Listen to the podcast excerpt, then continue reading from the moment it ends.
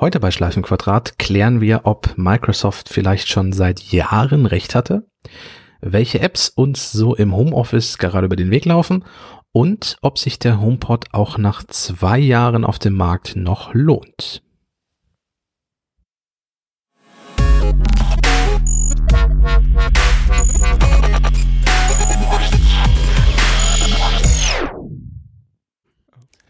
Herzlich willkommen zu einer neuen Folge von Schleifenquadrat. Schleifenquadrat Episode 50, die Jubiläumsausgabe zu 50 Jahre Schleifenquadrat. Heute mit Sven Waller, hallo.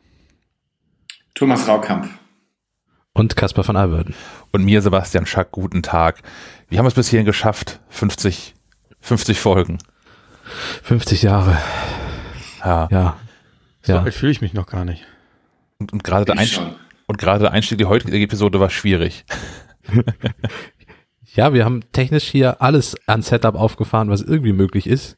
Und wir, wir sollten Ja. eigentlich auch fast wieder in Studioqualität beim Hörerinnen und Hörern ankommen. Wir verbrauchen alles an Bandbreite, was der Router in unseren jeweiligen Homeoffices hergibt. Ja, tatsächlich auch das, die, die zweite Episode in Folge, in der äh, nicht, nicht mal zwei Personen am gleichen Ort sind, ähm, scheint trotzdem zu funktionieren. Ich bin gespannt, wie sich das so entwickelt. Mehr oder weniger, nachdem wir jetzt zum vierten Mal versucht haben, den Einstieg zu schaffen. Das hört ihr in den Outtakes hinten dran. Naja, leichte Verzögerung. Vielleicht, ja. Nein. Ja, und wenn, wenn Äh, und ihr könnt uns auch sehen, sehr wahrscheinlich. Also Jubiläumsfolge, wir wollen ja auch äh, mal was anders machen, deswegen haben wir ausnahmsweise mal ein Gesicht zu den Stimmen. Zwar nur in sehr pixeliger Breiform und auch nicht immer ganz synchron und wahrscheinlich auch. Breiform? Ja, es ist so, es ist sehr matschig. Breiig. Ach so. wie es bei Wer, wer ist denn am matschigsten? Ähm, es wechselt immer und zwar seid ihr alle gleich matschig und dann seid ihr alle plötzlich fast in HD zu sehen und dann kommt wieder Pixelbrei. Also nun muss ich dazu sagen, da, ich, nun muss ich dazu sagen, dass ein Homeoffice weiter meine Freundin sitzt und an einem Zoom-Call teilnimmt. Und wir, wir duellieren uns gerade um die Bandbreite hier. Hält aber ganz Google gut. oder also Zoom, Rendsburg hält gewinnt? bei Neumünster äh, nicht so. Nee, Oder? Ja. Du sitzt auch in Neumünster. Neumünster-Calling hier. Ähm, Ja. Es geht. Okay. Ja, in Altenholz auf Ähm, Acker ist auch alles super. Nachdem der Telekom-Mensch hier Anfang der Woche nochmal hier war und drei Stunden lang mit Atemschutzmaske an irgendwelchen Kabeln gedreht hat, habe ich jetzt wieder eine stabile Leitung. Seit mehreren Tagen schon. Also wenn ihr uns äh, sehen wollt, also wenn ihr uns jetzt gerade normal über die Podcast-App hört und wenn ihr uns aber sehen wollt, ähm, würde ich empfehlen, mal in unseren verwaisten YouTube-Kanal zu gucken, wo früher auch schon ein paar Folgen mal hochgeladen wurden. Wir haben das aber, glaube ich, eingestellt, oder Herr Schack, weil das sich da keiner angesehen hat. Genau, wegen der grandiosen Nachfrage haben wir das eingestellt. Ja, Podcast auf Aus YouTube. gutem finde ich- Grund hat sich das keiner angeguckt. Ja, genau. Und jetzt ist ja aber auch mal was zu sehen auf dem Bild und deswegen lohnt es sich vielleicht Verlink- mal ausnahmsweise mal reinzuschalten. Verlinken wir vielleicht auch in den Shownotes. Das ist eine gute Idee. Ja, und vor allem auch für die Menschen, die sich häufig darüber beschweren, dass, dass wir beide, Kasper, angeblich gleich klängen, die können dann jetzt sehen, wer spricht. Dann kann man sich das einprägen. Wer Genau, und man sieht, leichte Unterschiede sind dann doch vorhanden. in der Frisur, meinst du, ja? In der Frisur, ja, ja, das ist der. Und die Brille ist eine andere. Ja, Das stimmt, ja, ja. Apropos Brille, ich habe äh, gestern erfahren, dass es den Preis Brillenträger des Jahres gibt und das ist etwas, was ich werden möchte. Also, das ist ein Preis, den ich mal gewinnen möchte. Also, wenn jemand zuhört aus der Jury von Brillenträger des Jahres, ich wäre bereit.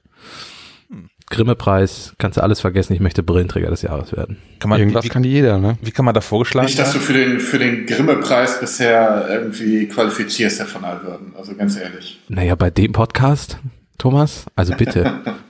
Ja, bei den, den ich muss deine Texte lesen, vergiss das nicht. ja, aber im Podcast kannst Also- du nur im Nachhinein dann noch korrigieren. gesch- geschafft hast du es, Kasper, wenn Thomas irgendwann sagt, dass er deine Texte lesen darf. Ja, das wird, ja, ja, dann, das ist, glaube ich, besser als Brillenträger des Jahres zu werden. Aber ist, ist das wie Friedensnobelpreis? Also kann man da einfach, kann da jeder jeden vorschlagen oder? Ich, ich muss gestehen, so tief bin ich noch nicht durchgedrungen. Ich werde mich da noch ein bisschen mit beschäftigen. Versprochen. Vielleicht kommen wir kommende Ausgabe nochmal zum Brillenträger des Jahres. Und wie kommt man in die Jury dafür? Ja, äh, vermutlich muss man Brillenträger sein. Das kann ich schon mal vermuten. Check. Ich weiß auch nicht, ob das ein Preis von der Optikervereinigung oder so ist. Ich habe keine Ahnung. Einfach nur so eine Vielmann-Werbeveranstaltung. Ja, genau, richtig. Naja. Gut. Und kommen wir, Hey, ist euch aufgefallen, äh, ist euch aufgefallen, dass ich habe es ja eben schon erwähnt, dass ich muss ehrlich zugeben, vor zwei Wochen, ich habe noch nie was von Zoom gehört. Also man hat gesagt, lass uns mal skypen oder so oder lass uns ein FaceTime machen oder so. Und auf einmal wollen sie alle zoomen. Ähm, äh, verwundert mich. Also ganz klare Gewinner der Corona-Situation bisher. Ja, irgendwie machen nur wir das nicht, ne? Wir hängen in, in Google Meet. Womit ich tatsächlich ehrlicherweise auch wirklich zufrieden bin, so ist es ja nicht. Aber ich war gestern auch äh, mit ähm, einer äh, verpartnerten Firma in einem Zoom-Call.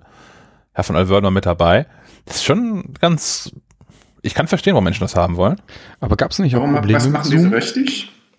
Mm, Die haben deutlich mehr Funktion für Moderatoren von so Calls. Also die haben, es ist, es gibt eine Ein-Button-Lösung für alle anderen stumm schalten, jetzt rede ich, was in so einer Webinarsituation vielleicht irgendwie ganz cool ist. Oder wenn es halt dann doch mal ausufert und man mit 12, 13 Mann in so einem Hangout-Dings ist und irgendwann der immer sein Mikrofon offen, während er Kaffee kocht oder mal äh, sich die Zähne putzt oder so. Ähm, es hat es hat eine Funktion, die ist, glaube ich, aber nur, wenn man da richtig das, das ganz große Geld hinlegt und irgendwie so eine Enterprise-Lizenz kauft, ähm, so eine Funktion, sich zu Wort zu melden. Also obwohl alle stumm geschaltet sind und einer redet, habe ich die Möglichkeit, ähm, visuell zu signalisieren, ich möchte was sagen und ich bekomme es Wirft man sich dann so einen virtuellen Ball zu? Das gibt's ja auch in Gesprächsrunden, dass man sich dann ein Kuscheltier zuwirft. So, jetzt darfst du reden. ist dann so, so, so ein Strickknäuel. Ja, ja, ich ja, gehört aber das kann es doch alles nicht sein, oder? Ich meine, ähm, ich dachte irgendwie, das hat besonders viele Teilnehmer oder ist besonders günstig oder so. Weil das ist ja zurzeit eine Entwicklung seit dieser Corona-Geschichte und angeblich alle im Homeoffice sitzen. Ähm, überbieten sich diese ganzen Videokonferenz-Tools mit kostenfreien Funktionen. Ja, und werden auch alle wieder zurückdrehen irgendwann. Aber ähm, Das wird schwierig werden. Ähm, dass die machen genau den Fehler wie die Verlage vor Jahren, dass alles kostenlos rausgeworfen wird. Und irgendwann kann man niemandem mehr erklären, dass das doch jetzt bitte mal Geld kostet, oder? ich weiß nicht, also immerhin schreiben sie es von vornherein jetzt schon mal drauf. Das ist schon mal, glaube ich, cleverer. Also während Spiegel Online jetzt ja von dem ersten echten Newsportal bis äh, sie jetzt so eine Bezahlschranke eingeführt haben, wie viel lange gebraucht haben? 20 Jahre gebraucht haben oder sowas? Über 20 Jahre gebraucht haben? Ähm, steht jetzt ja bei Zoom und Teams und so überall drauf. Ja, ja, das ist hier bis, bis Juli oder so. Bei Google jetzt ja auch. Na, Google hat gerade gestern ähm, diese Aufzeichnen-Funktion für alle freigeschaltet, die sonst bis dato nur für die Leute ähm, verfügbar war, die, ich glaube, das heißt auch Enterprise geklickt haben und nicht Ja, nur. ja, das, das teuerste Modell. ja. Ja. Ähm, Zoom hat halt ähm, durchaus, ich kannte Zoom schon und zwar, weil die mal Schlagzeilen gemacht haben wegen Dat einigen Datenschutzbedenken. Ähm, da sind wohl auch Benutzerkonten und so abhanden gekommen und solche Späße. Und Zoom hat auch eine Funktion, die ich relativ gruselig finde. Und zwar ist das unter anderem so für so Seminarsituationen gedacht. Der Dozent kann auf Wunsch sehen, wenn seine Studierenden ähm, Apps öffnen und abgelenkt sind und solche Dinge. Das heißt, Zoom kontrolliert den Computer auch relativ umfassend. Ähm, das ist etwas, was ich dann schon wieder so ein bisschen, bisschen seltsam finde. Leiten die nicht auch irgendwie ähm, Informationen Daten an Facebook, weiter. Ja. Ja. Das kam gestern irgendwie rum, ne? Mhm. ja. Das hat Heise, glaube ich, äh, geschrieben. Ja, ähm, Aber der eigentliche Skandal ist können doch, viel, aber der eigentliche Skandal ist doch aber, dass es keine vernünftige deutsche Lösung gibt.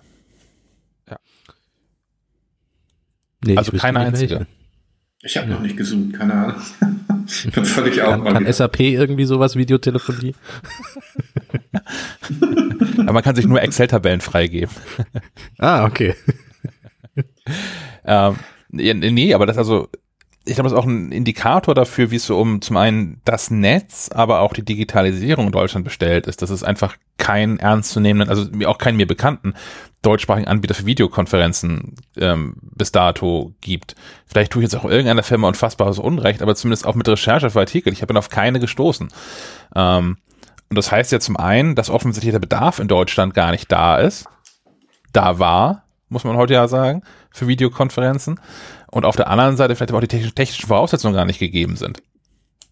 Also wenn ich ehrlich bin, sehr viele Leute, die ich kenne, haben vorher nie eine Videokonferenz gemacht, schon gar nicht mit mehreren Leuten. Ähm, vielleicht mal einen Skype-Call gemacht, das war ja, ist ja das geflügelte Wort, lass mal skypen. Ähm, Also so privat, aber eine Videokonferenz im Unternehmen, alle so, äh, mm, äh, lass mal lieber anrufen so, oder lass eine Telefonkonferenz machen. Oh, nein.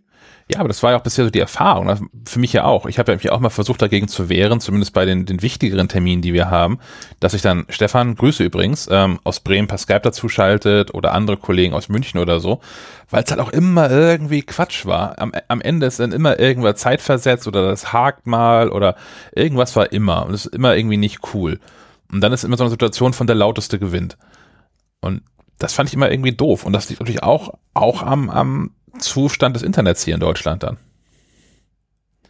Ja, und was sich was Es sich jetzt so ein bisschen einbürgert, ist so eine so eine Videonetikette, also so eine Videocall-Etikette, die die ähm, vorher irgendwie auch nicht, also viele haben sich da nie Gedanken zugemacht, weil wer hat schon mit mehr als drei Leuten mal so einen Videocall gemacht?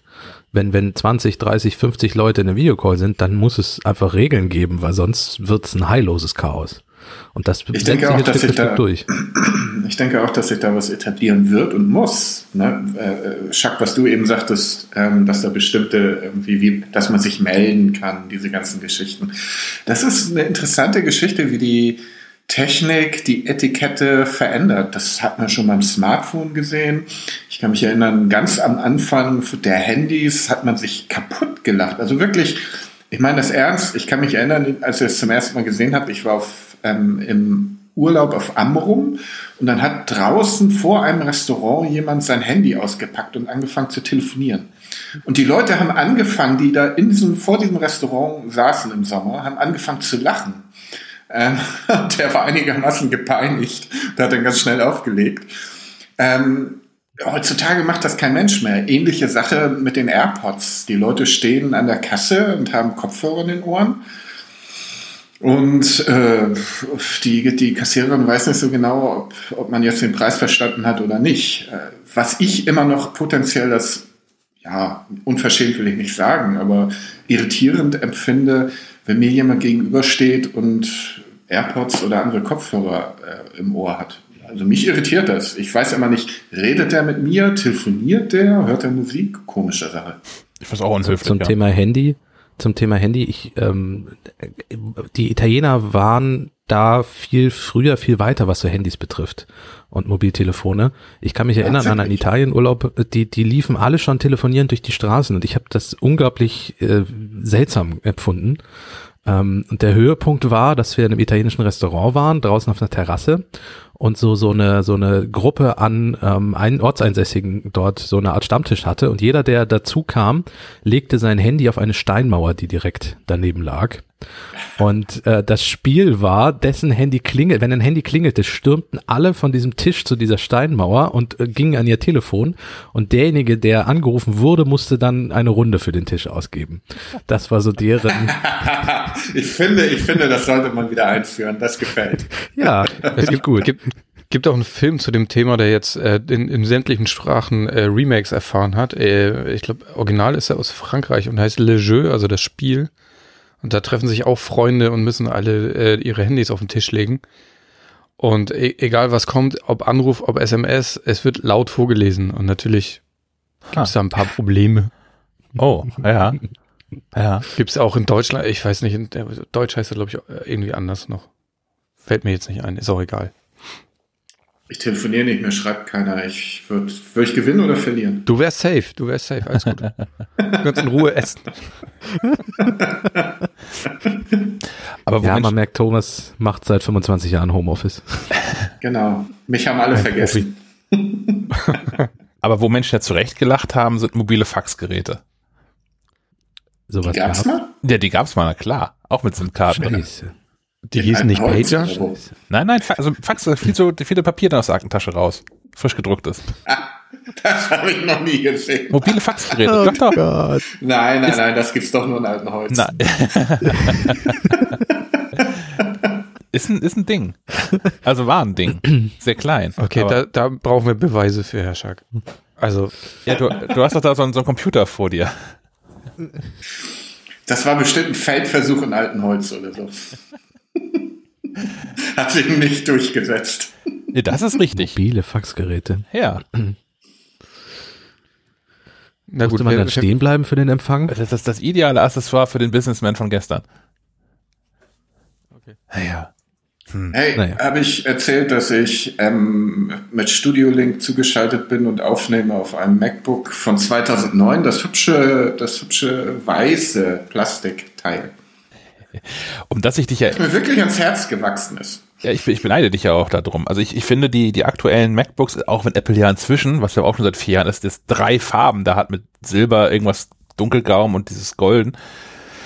Ich finde die so langweilig. Ich hätte gerne wieder ein einfaches, echtes, schwarzes MacBook.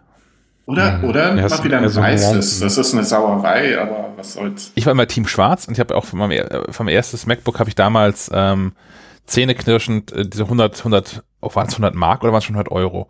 100 Geldeinheiten mehr bezahlt, nur damit das Plastik schwarz wird. Aber ähm, ich fand das geil. Und Herr Schack hat mir ja diese SSD für das, für das 2009er MacBook geschickt. Ja, Und ich habe dir ein Foto geschickt. Alter, als wenn das dafür hergestellt wäre, diese SSD. Die sieht so gut da drin aus. Da ist auch noch ein MacLife-Logo drauf. Und seitdem äh, läuft das Ding wie Schmitz Katze. Ich Gibt habe, es jetzt nicht im MacLife Fanshop. naja, wa- warten Sie, warten Sie ab. Ähm, ich habe, Warte, ich bin schneller. ich fliegen Wir haben ja, wir haben ja Video. Da hinten. Wir haben ja Video und ich kann sie in die Kamera halten. Ah, sehr gut, sehr gut, ja. Hm, genau das, genau die ist das. Ich habe ja, jetzt wo ich wie alle so richtig im Homeoffice arbeite und nicht nur gelegentlich, habe ich hier ein bisschen aufgeräumt. Und ich habe noch zwei Stück davon gefunden. Die haben so Kannst knappe, du die jetzt verlosen? die haben so, ja, also Die können wir verlosen, ja. Ja, die haben so, ich glaube, knappe 500 Gigabyte, 480 oder irgendwie sowas, kann das sein? Was steht genau drauf? Warte, ich, guck, ich, ich gucke live auf die Packung. Äh, 480 Gigabyte. Ja, sind von, von Angel Bird, äh, Firma aus Österreich, ähm, waren zumindest damals die einzige Firma, die vollständigen Support von macOS bekommen hat, also auch äh, den, diesen Trim-Support von, von macOS hatte. Äh, also das ist das, wo kurz gesagt die, die SSD vernünftig aufgeräumt wird und ähm, nicht immer dieselben Sektoren beschrieben werden, damit das Ding möglichst lange hält. Ähm, unzulässig verkürzt, aber das ist es im Prinzip. Da habe ich jetzt noch zwei hiervon liegen. Die könnten wir tatsächlich jetzt spontan irgendwie ver, verjuxen an Leute, die sich natürlich dann per, per Sprachnachricht oder so irgendwie bei uns melden müssen. Ähm, aber was machen die dann? Ja, die müssen begründen, warum die das brauchen, ne? Genau, warum die das brauchen und in welches Gerät das Ding wandern soll. Mhm. Das ist, äh, ja, das ist einfach. Ja. Dann, ich, Ab, aber Ich- ab wo schicken sie die Sprachnachricht hin? ähm, Oder, oder, oder Sie könnten erzählen, welche macOS-Version wohl auf meinem MacBook 2009 läuft. Ähm, kleiner Hint, es ist die, die macOS-Version, die späteste, die es irgendwie geht. Das finde ich nicht Das ist verkehrt. jetzt einfach. Ich Ja. ja. das ja nur googeln. Naja, aber zügig sein dann noch. Das sind die, die ersten beiden. Alverden. Ach so, die ersten beiden. Zeit gewinnt. Okay, gut. Zeit ja. gewinnt. Äh, man, man erreicht uns, wir haben zwei Optionen. Entweder über den Anrufbeantworter, den es immer noch gibt, unter der äh, 0431 200 766 705 oder quasi brandneu seit ähm, der vorigen Episode ähm, per iMessage, Signal, Telegram, WhatsApp, ja, die vier Kandidaten sind's, ähm, auf einem, einem brandneuen iPhone 6, was hier vor mir liegt, ähm, was auf die Rufnummer 0160 9537 8840 hört. Wie beim letzten Mal auch schon gesagt, nein, es ist keine Support-Hotline. Ich habe alle Geräusche und Benachrichtigungen ausgestellt. Es klingelt nicht, es macht nichts. Ich gucke auch höchstens, also einen Tag vor Aufnahme einer neuen Episode mal drauf, ob es neue Nachrichten gibt. Ähm, da wird auch nichts drauf beantwortet oder so. Versucht das gar nicht erst. Genau, ihr müsst also sagen, ähm, welche macOS-Version auf meinem MacBook, dem weißen aus dem Jahr 2009 läuft, ähm, später Jahrgang. Ich glaube, irgendwann zum Halbjahr gab es mal Neues oder so. Kleiner Hint, es fängt an mit macOS, Nein, ja, Version 10, nein. Ja, also jetzt musst du Ja. aufhören, sonst wird's zu einfach.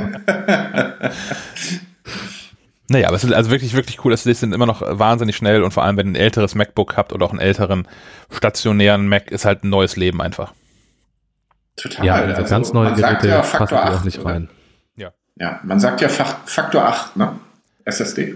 Und Faktor 1000 an Lebensqualität ungefähr. Das ist auch nicht schlecht. Kommen wir, kommen wir Ja. zu modernen Geräten, Herr von Alverden. Ja, ich bin ähm, ja unter der Überschrift hatte Microsoft vielleicht jahrzehntelang recht oder seit Jahren recht, nicht seit Jahrzehnten, aber seit Jahren recht. Ähm, gibt es jetzt von Apple endlich für das iPad Trackpad Support. Und ähm, das Ganze findet statt mit iPad OS 13.4. Ähm, das muss installiert sein und es muss ein einigermaßen neues MacBook, äh, äh iPad sein. Ähm, iPad, es muss kein iPad Pro sein. Es geht auch das iPad Mini, das aktuellste. Es geht ein älteres iPad Pro. Es geht das iPad Air und so weiter und so fort. Und dann kann man tatsächlich ähm, ein Trackpad oder eine Maus an sein, mit seinem iPad koppeln und das im Betriebssystem sinnvoll nutzen. Und das ist ein Weg und deswegen eben gerade auch Microsoft angesprochen, den Microsoft ja mit dem Surface schon seit Jahren geht. Und Apple hat das ja immer belächelt und jetzt geht's dann auch mit dem iPad irgendwie, komischerweise. Habt ihr es schon ausprobiert? Tatsächlich ja. Und ähm, ich finde es bei Texten ganz cool, da hat es mir gefehlt. Ich habe vorher ja auch schon ähm, relativ häufig mal Artikel, gerade auch längere Artikel am iPad geschrieben, weil ich da immer noch ähm, ganz gut in Ruhe gelassen werde von allem anderen ähm, mich darauf tatsächlich auch fokussieren kann. Klar, ich könnte mein Mac auch so einrichten, mache ich aber nicht. Ähm, von daher ist es ein sehr ein Luxusproblem, was ich mit dem iPad dann ähm, erschlage. Aber ich, ich springe, wenn ich Texte schreibe, doch recht häufig hin und her. Also gerade beim, beim ersten Entwurf, wenn mir was einfällt, was ich hier dort ergänzen möchte oder vergessen habe oder was eigentlich doch woanders hingehört. Und es ist, ich fand es immer ein, ein, ein echter Schmerz, das mit, mit, dem, mit dem Finger irgendwie diese, diese Cursor-Marke dahin zu navigieren und dann mehrere Buchstaben oder Wörter zu markieren und die dann auszuschneiden oder zu kopieren und woanders einzufügen. Ähm, das ist mit einer Maus oder ich, also, ich habe so, so, ein, so ein Magic Trackpad, Tragic MacPad da angeschlossen. Ähm, deutlich ähm, angenehmer. Ja, man ist tatsächlich viel schneller. Also in allem. Ähm, das war ja auch das, ich, ich mache ja einmal im Jahr quasi mein, kann ein iPad ein MacBook ersetzen Artikel. Und da war bisher immer so die Devise, ja, man kann zwischen vieles damit machen oder fast alles, was mit dem Mac auch geht. Allerdings ist man einfach viel langsamer, weil diese Touch-Oberfläche, ähm, das, das beste Beispiel ist natürlich eine Tabellenkalkulation. Also wer, wer eine Tabellenkalkulation am iPad machen möchte, der ist entweder verzweifelt ähm, oder sehr schmerzresistent. Ähm, das das war einfach nie möglich. Aber auch insgesamt so der Wechsel zwischen einzelnen Apps und sowas oder mal schnell irgendwas anklicken. Das geht mit einer Maus immer noch schneller als mit dem Finger. Ähm, deswegen, ich bin in gewisser Weise ähm, schockverliebt in diese Funktion. Sie ist super und ich frage mich, warum wir sie erst im Jahr 2020 bekommen. Apple Aber er merkt das schon, wenn ihr so erzählt, ne? Er merkt das selber, ne? Was denn? Wozu braucht man denn dann noch so ein iPad? Warum nimmst du nicht gleich Mac? Naja, das ist die Frage, die ich jetzt als nächste gestellt hätte. Ist es, also Apple hat ja aus gewissen Gründen sowas wie Maus und Dateiverwaltung und so nie am iPad eingeführt, weil sie ja diese Verschmelzung nicht wollten. Sind wir jetzt nicht langsam an dem Punkt? Also jetzt ist, fehlt ja nur noch ein Touch-Display für macOS. Dann haben wir es ja quasi schon. Das ist ja das Problem, dass das macOS nicht auf Touch-Oberfläche ausgelegt ist. Und wahrscheinlich auch nie wird. Also soweit geht dann. Wobei, ich habe auch gesagt, es wird nie eine Maus fürs iPad geben. Also es ist schon, es ist schon irgendwie die Quadratur des, äh, des Kreises irgendwie, ne? ähm, die versuchen da irgendwie was anzuflanschen, was das Tablet eigentlich nicht mehr zum Tablet macht. Also jeder, der ernsthaft damit arbeitet, kauft sich eine, eine mehr oder minder vernünftige Tastatur, jetzt, jetzt mit Trackpad, dann möchte man noch gerne noch eine Maus dran haben, obwohl es eigentlich nur eine Bedienungshilfe ist ich meine, es bleibt ein Luxusartikel. Ich, ich, ich finde Tablets auch irgendwie nice und ich finde das iPad nice und so, aber äh, es ist, du musst es wollen. Ähm, das Ding ist immer, ich muss sagen, okay, heute will ich das mal, meinetwegen Tabelle. Heute will ich das am iPad machen. Muss ich aber nicht, ich will das. Also ich, ich muss mich irgendwie dazu zwingen, es gibt keinen keinen keinen rationalen Grund dafür. Oder? Ich habe es jetzt gerade, und auch das ist aus der Kategorie äh, Luxusproblem, ist eine Luxuslösung. Ähm, der, der, der Mac bleibt hier in meinem Büro zu Hause. Der kommt nicht mit abends ins Wohnzimmer, ähm, weil es dann Arbeit ist. Und ich, ich trenne tatsächlich zwischen Arbeit und Privatleben anhand von Geräten. Und im Wohnzimmer ist das iPad. Da mache ich jetzt aktuell keine beruflichen Sachen drauf. Ähm, Genau, und dann baust du dir dein iPad so zurecht, dass es aussieht wie ein MacBook. Total sinnvoll. Naja, also weil ich ja schon auch diesen, diesen, diesen also ich, ich vermisse ja durchaus Dinge am, am iPad bisher. Ähm, und ich, ich vermisse andersrum aber auch Sachen, die am iPad gehen, die ich am MacBook nicht machen kann. Ich finde es also gerade, wenn ich, wenn ich Artikel lese oder einfach nur so allgemein so Nachrichtenkonsum oder halt das Lesen von E-Papern oder so, ist am iPad unendlich viel angenehmer, als es auf dem Mac ähm, ähm, ist. Und ich, ich, es ist auch, ich glaube, es ist auch nur eine Frage ja der Zeit, bis ähm, dass das iPad für viele den, den Mac vollständig ist. Ist ja heute schon so. Also mein, meine Eltern haben seit, ich glaube, sechs, sieben Jahren kein Computer im klassischen Sinne mehr, sondern halt iPads, weil das völlig ausreichend ist. Und ähm, für mich bin ich da auch nicht mehr weit entfernt. Ich habe so ein paar Pro-Lösungen, wie jetzt hier das Aufnehmen und Schneiden von so Podcasts. Das möchte ich auch weiterhin erstmal nicht auf dem iPad machen, weil es da einfach die Software auch aktuell nicht ähm, gibt. Nicht die, die ich haben möchte zumindest. Ähm, aber ja. Ich möchte unser, unser CMS von unserer Webseite immer noch nicht mit dem iPad bedienen müssen, selbst mit einer Maus. Auch das? Ähm, also solche Dinge, das, das Redaktionssystem möchte ich im Moment auch noch nicht ohne Maus bedienen müssen. Ähm, und auch nicht auf dem iPad mit einer Maus. Also es gibt immer noch so einige Einsatzzwecke, die, die uns definitiv immer noch zu MacBook-Nutzern machen. Also ich werde auch nicht jetzt 100% aufs iPad umsteigen, dank der Maus.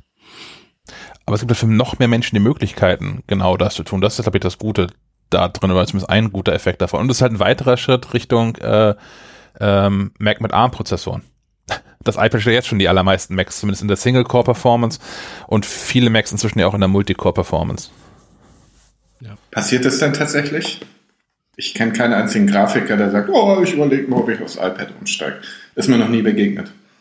Ne, Grafiker finde ich schon wieder zu sehr im Pro-Bereich. Ich glaube wirklich, dass das iPad so für den hey, Einstiegsbereich... Du, ist, aber im Pro-Bereich. Ich meine, Apple hat doch diesen albernen Monica Pro. Ich meine, iPad Pro, iPhone Pro. Was genau ja, ist an einem Smartphone Pro total, total albern. So. Der Preis, und, darüber ähm, brauchen wir nicht sprechen. Ich meine, mit dem iPad ja Pro äh, wollen sie doch genau das erwecken, diesen, diesen Trugschluss, dass du damit als Pro arbeiten kannst. Ähm, die Prozessorleistung ist Pro. Punkt. Ey, und ein zweiter Punkt ist doch ähm, dieses ganze Hin und Her zwischen Mac und iPad, weil Apple nie ein Convertible auf den Markt gebracht hat.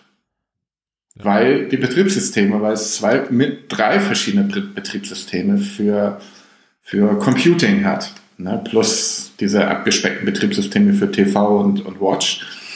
Ähm, da, da fällt Ihnen das irgendwie ein bisschen auch auf die Füße, oder? Äh, ich, ihr habt mich ja zu diesem Podcast eingeladen, also müsst ihr euch das anhören. Ich kann, ich kann mit einem Pixelbook darüber nur, über, über diesen Quatsch nur lachen irgendwie. Ich, ich klappe das Ding um und bang, habe ich ein super Tablet. ähm, ja, und, äh, wenn ich da professionell arbeiten will, dann klappe ich es wieder um, bang, habe ich, ein, hab ich einen Laptop.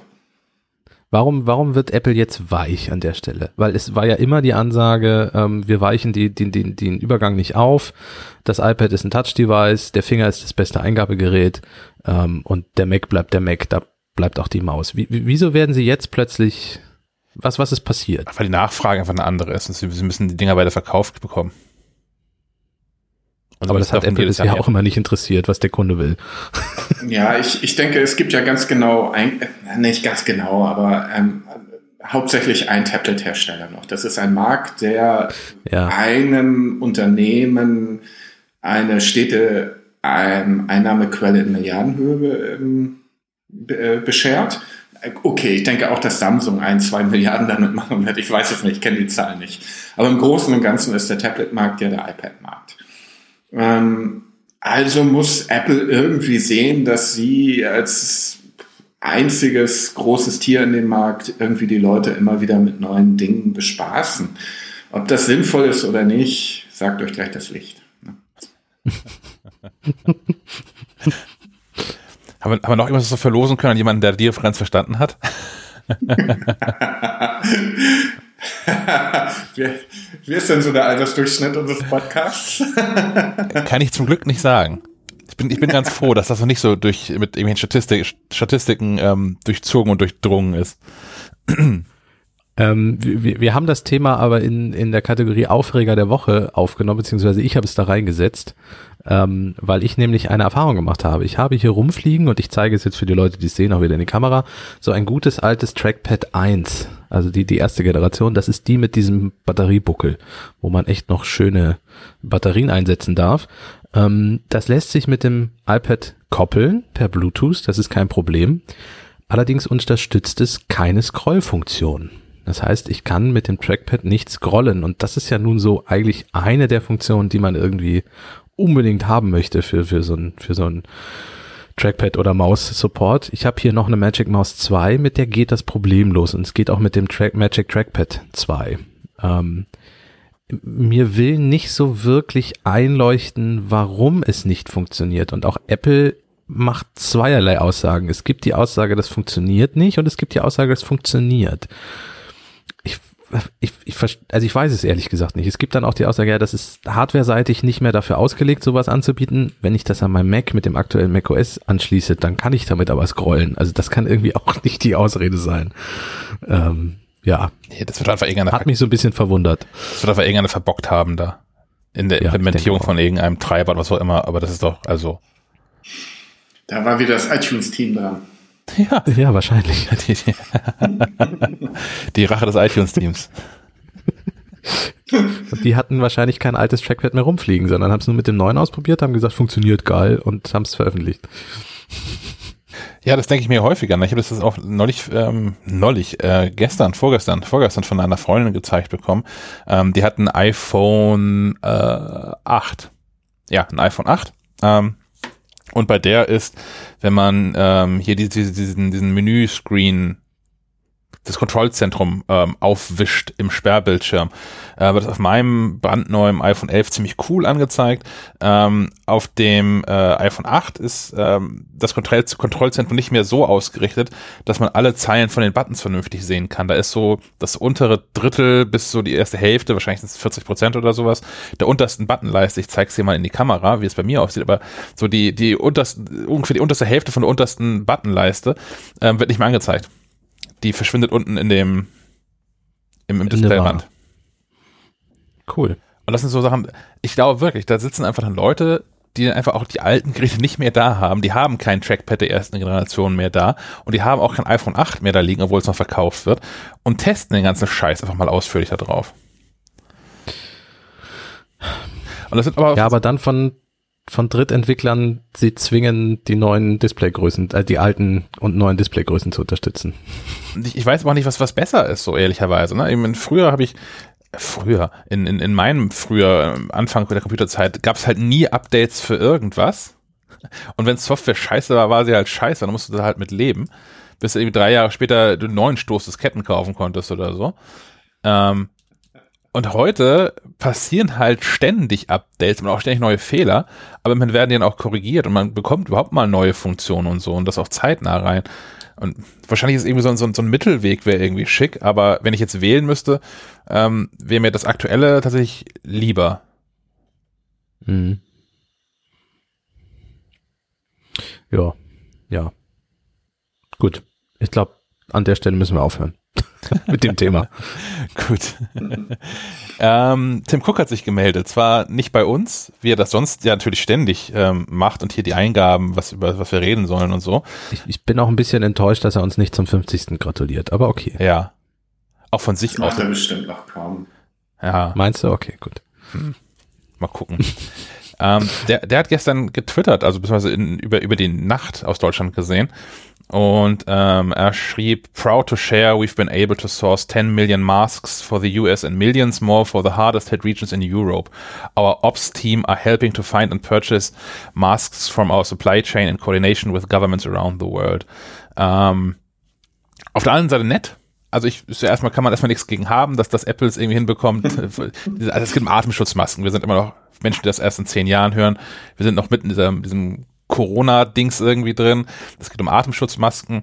Ähm, irgendwie eine ganz coole Sache, dass Apple das macht und die dann da auch stiftet und spendet. Auf der anderen Seite ist es eine Katastrophe, dass offensichtlich überall auf der Welt Kliniken darauf angewiesen sind, dass private Unternehmen sich darum kümmern, diese Masken irgendwie zu organisieren und um die Welt zu, zu schiffen. Komisch, ne? Ich meine, was kann so schwer sein, solche Masken zu produzieren? Ja. Ja, wieso muss sich Apple da jetzt einmischen? Also. Und wo hat Apple Und warum, die her? kann, warum kann Apple so viele produzieren, andere nicht? Verstehe ich nicht. Ja, also er sagt nicht, also er sagt, we've been able to source. Das heißt ja nicht zwingend, dass sie die selbst produziert haben. Vielleicht heißt es auch nur, dass Apple den richtigen Hebel hat, Wir, wir haben sie im Keller gefunden. qua, qua Genau. Marktmacht in China mal Bescheid zu sagen. Oder ja, vielleicht tatsächlich haben sie auch im Keller gefunden. Vielleicht sind das irgendwie bei Foxconn, wenn man mal Fotos von Foxconn sieht, ähm, haben die auch häufig genug, also zumindest die Menschen, die die iPhones da zusammenstecken oder so, haben auch häufig genug, zumindest irgendeine Form von, von ähm, Gesichtsschutz, Atemschutzmasken auf. Vielleicht sind die einfach aus irgendeinem Foxconn-Keller, wer weiß das schon. Aber ähm, Oder das, oder das iTunes-Team muss jetzt Gesichtsmasken stricken. oh, stricken vor allem. Häkeln. Stricken, nähen kann man die ja. Äh, meine, meine Frau hat gerade angefangen, für meine Schwester welche zu nähen, dann, weil, also die hat eine Praxis, Logo, Ergo, Physiotherapie-Praxis. Und die kommt auch nicht mehr an Masken und jetzt äh, fängt meine Frau an zu, zu nähen, damit die ihre, ihre härtesten äh, Patienten doch noch irgendwie äh, behandeln können. Cool. Das ist schon krass. Ich habe gesehen, Ich weiß gar nicht, ob ihr äh, ähm, folgt ihr dem Ex-Apple Deutschland ähm, PR-Menschen, dem Gerhard Albrecht? äh, nicht, also ge ge gelegentlich. Also ja, ich habe ich hab abonniert, was er so tut, aber es nicht, ich kann nicht behaupten, dass ich es regelmäßig lesen würde. Äh, der ist ja jetzt bei Lenovo und hat gestern einen Artikel geteilt, ähm, überhaupt über die Akzeptanz von ähm, Schutzmasken in Europa oder außerhalb von Asien. Sehr interessanter Artikel. Ähm, man, wir denken hier eigentlich immer falsch rum. Wir denken immer, ähm, wir sollten Masken tragen, um uns zu schützen. Nee, es ist genau umgekehrt. Eigentlich sollten alle Masken schützen und so ist es auch in Asien. Die, jedenfalls zum Teil ähm, tragen die Masken immer, um andere Leute eben zu schützen auch.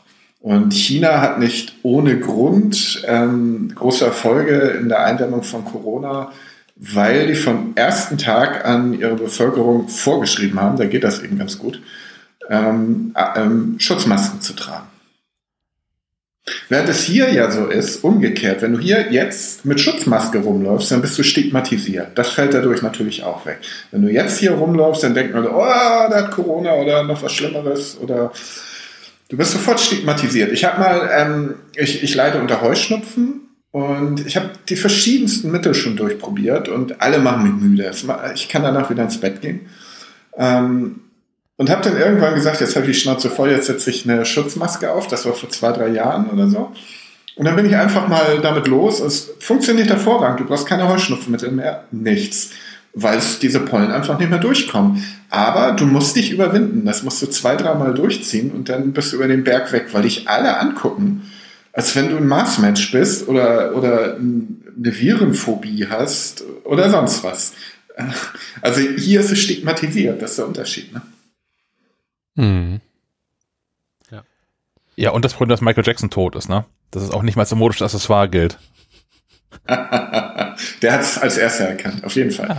Wobei das halt Der hat doch aber auch so selbstgenähte Dinger gehabt, oder nicht? Ja, ja, ja, ja. Mit Glitzer und so. Aber das, das sehe ich auch, Ja. das sehe ich auch verstärkt, dass, also gerade auch aus dem asiatischen Bereich, wenn man da mal so ein bisschen so durch, durch, durch, durch Twitter, 9gag und wie sie alle so heißen, durchscrollt, ähm, dass, dass Menschen sich da auch auf der Situation zumindest ein Stück weit einen Spaß machen und sich wenigstens schicke Masken designen. Ja, auf jeden Fall. Also in, in Asien ist es völlig normal, dass es die in Mickey Mouse Design gibt. Oder Mickey Mouse ist ja, glaube ich, nicht mehr so groß. Ich habe den Anschluss verloren. Hello Kitty wahrscheinlich. Glaub, Steamboat Willy. Auch nicht mehr. Aber Steamboat Disney Willy. Plus, Ah, Disney Plus. Jetzt kommt, äh, das war ein Übergang zu Herrn von Alverden und seinem Disney Plus Review. Nee, das machen wir erst später, oder? Das, das, das wäre eine Überleitung gewesen, aber das Thema ist ja später dran. Worauf wolltest du eigentlich hinaus, Chuck, mit, deiner, mit deinem Einwurf, dass äh, China-Tim ähm, jetzt äh, Schutzmasken ähm, spendiert hat? Äh, ich habe damit eigentlich gar kein echtes Ziel, sondern es ist eher, ähm, ich finde es bemerkenswert, dass das passiert und dass das nötig ist offensichtlich. Ich meine, ja, von auf der einen Seite, ja klar, ich finde es irgendwie cool, dass Apple das dann macht, wenn sie schon die Möglichkeit haben. Aber der, der, der Skandal ist halt, dass es Apple braucht, damit in amerikanischen Krankenhäusern die Menschen nicht mehr verrecken. Oder zumindest weniger. Also und das ist hier ja Also ich habe ich hab gestern auf Deutschlandfunk gehört, dass es hier auch sehr große Engpässe gibt, dass ähm, in chirurgischen Abteilungen die Ärzte ihre Schutzmasken abends waschen. Ich weiß nicht, ob jetzt ziehe das zurück, ob das chirurgisch war, weiß ich nicht mehr. Jedenfalls Ärzte ihre Schutzmasken abends waschen. Das fand ich eine gruselige Vorstellung irgendwie. Ja. Damit sie sie am nächsten Tag halt wieder anlegen können. Ja. Echt gruselig. Und das ist, glaube ich, so dann hoffentlich auch der, ähm, der, der, der letzte Punkt, der Menschen dazu bringt, dass, äh, so wie heißt es schon, elektive Operationen, also Operationen, die nicht zwingend jetzt erforderlich sind, auch wirklich weit hinten anzustellen. Weil also spätestens jetzt möchte ich auch nicht mehr auf so einem Tisch liegen, wenn ich mhm. nicht weiß, was noch alles doppelt und dreifach verwendet wird da gerade im Operationssaal. Nur falls deine Nase gerichtet werden soll oder so, ne? Ja, genau. Ja, aber selbst solche, solche Sachen wie, keine Ahnung, irgendwie neues Knie oder so, habe ich jetzt gerade das Problem nicht, aber da kann man jetzt gerade, kann man auch mal zwei Monate länger drauf warten, zumal die meisten Menschen, die ich so kenne, im, im entweder eigenen familiären Umfeld oder dann auch Freunde so der Familie, die, die laufen drei, vier, fünf Jahre mit einem kaputten Knie rum und weil sie Angst haben, mhm. zum Arzt zu gehen, die hätten auch zwei Monate länger warten. Mhm. Jetzt, daran stimmt mhm. nun wirklich gerade keiner.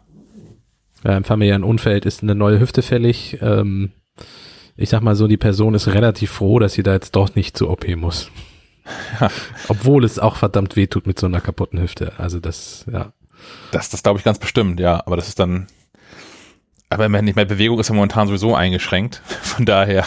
Ja, ja, stimmt. Insofern vielleicht, vielleicht heilt das ja alles wieder von selbst. ah, bisschen, bisschen Voltaren drauf und dann. Bleiben wir noch kurz bei Corona. Ihr habt mitgekriegt, dass Apple das iPhone 12 um mehrere Monate verschiebt. Wahrscheinlich. Gerücht. Ja, genau, ist ein Gerücht, ist ein Gerücht. Ähm, aber eins, aber es, was durchaus es, glaubhaft ist. Es wird niemanden verwundern, weil Apple ist natürlich von verschiedenen ähm, Herstellerketten abhängig. Im asiatischen Raum nicht gerade wenig. Und ähm, da haben sie natürlich Probleme, das auf den Teppich zu bekommen. Ne? Was ich gelesen habe, soll die endgültige Entscheidung im Mai fallen, ob es so ist. Okay. Naja, und sie werden auch das Problem haben mit überhaupt der, ähm, der Kaufkraft in den Ländern, wo sie es absetzen wollen. Also es gibt ja nun hier gerade auch genug Menschen, also hier im Sinne von im Westen, ähm, genug Menschen, die jetzt äh, in, in, in Kurzarbeit gehen müssen. Es wird genug Menschen geben, ähm, die über die ganze Corona-Geschichte ihren, ihren Job entweder schon verloren haben oder noch verlieren werden. Ähm, und Apple möchte ja auch dann gerne nicht nur noch halb so viele iPhones verkaufen. Hm.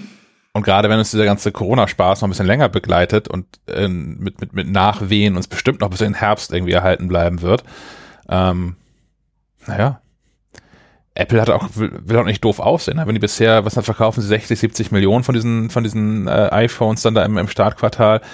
Wenn das auf einmal auf, auf 55, 40, 35 Millionen fällt, hat Apple auch keine Lust drauf.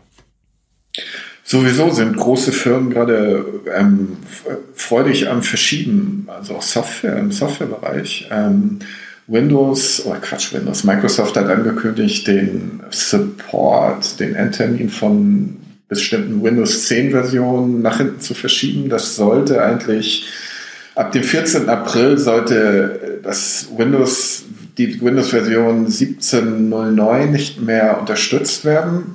Hintergrund, ich glaube, Microsoft unterstützt Windows-Version eineinhalb Jahre lang, bevor du dann abgedatet haben musst. Das haben die, glaube ich, verschoben auf irgendwas, ja genau, November 2020. Google ähm, verschiebt irgendwelche Chrome-Updates, ganz einfach, ähm, weil sie sagen, viele, viele Entwickler von uns sind ähm, im Homeoffice, haben dann gleichzeitig Kinder zu versorgen. Die können sich nicht den ganzen Tag darum kümmern, irgendwie ähm, neue Chrome-Versionen zu stricken. Das betrifft dann auch Chrome OS, das Betriebssystem. Und die wollen ein oder zwei Versionen ganz einfach skippen deshalb. Ne? Und sich dann lieber die Ressourcen, die sie noch haben, halt auf ähm, Debugging und all sowas konzentrieren. Ja, ist ja, lustig, was auch noch, da tut. Ne? Auch noch ein wichtiger Punkt, ich meine, der amerikanische Heimatmarkt ist für Apple ja durchaus schon ein sehr zentraler. Und die USA haben jetzt zum Zeitpunkt unserer Aufnahme ähm, China überholt, was die Neuinfektion betrifft. Wobei ich natürlich skeptisch bin bei den chinesischen Zahlen, aber zumindest in, in offiziellen Zählungen ist der US-amerikanische ähm, Kontinent jetzt ähm, am meisten von Corona betroffen. Das heißt, der Heimatmarkt, perspektivisch wird das ja auch erstmal nicht besser werden, wahrscheinlich. Und die auch nicht nur Neuinfektionen, sondern auch insgesamt Infektionen, oder? Ja, ja, also die, die sind bei allen Zahlen jetzt auch, was die Wachstumsrate betrifft, also die, die Beschleunigungsrate und so, die sind ganz weit vorne dabei, im, im negativen Sinne. Was ich bei diesen Zahlen beeindruckend finde, ich bin jetzt auch kein Statistiker und kein Mediziner und eigentlich nichts, was gerade von Relevanz ist, aber ich finde es immer beeindruckend, dass diese Zahlen nicht in Relation angegeben werden. Ja. Also ich meine, also klar, na, wenn, wenn, wenn China oder beziehungsweise die, die, die USA stehen jetzt irgendwie dann wahrscheinlich bei, keine Ahnung, 85.000 Infizierten oder irgendwie sowas. Äh, ich gucke ganz aktuell bei der Johns Hopkins Universität. Ich dachte immer, Ja. dass die John Hopkins heißt, aber es sind Johns Hopkins. Ähm, US sind im Moment angegeben dort 85.991 und China 81.828. Und Deutschland irgendwie 30 oder sowas, jetzt mal über, über den dicken Daumen gepeilt. nee, äh, 47.278. Na, okay, gut. Trotzdem, ähm, der, mein, mein, das, das ist äh, eher noch sogar meinem Punkt zuträglich. Jetzt leben aber auch in den USA dreimal so viel Menschen, fast viermal so viel Menschen wie in Deutschland. Ja. Und Mhm. das fehlt mir immer so ein bisschen im, im, im, in Relation zu allem. Und es ist auch Italien. Italien hat nochmal deutlich weniger Einwohner als Deutschland und so eine krasse Infektionszahl. Und ja, man, man kann dann natürlich, kann man die absoluten Zahlen gegeneinander vergleichen. Aber ich finde das schon beeindruckend, dass eben Italien, die dann auch an, an, an China da vorbei sind, in China leben einfach eine Milliarde Menschen. Aber es ist nicht so Ja, dicht man muss die immer in USA genauso nicht. Ne? Hm. USA und China sind nicht, sind, außer in den, Ballungs, in den Ballungszentren, die werden natürlich in China immer größer. Aber ansonsten ist meinetwegen die USA sind nicht dicht besiedelt. Umso erstaunlicher ist das, dass wir solche Raten haben. Ne? Ich weiß nicht, ob ihr Bilder aus New York gesehen habt. Alter Schwede. Mhm. Das ist wirklich übel, was da auf die zukommt. Ne? Ja.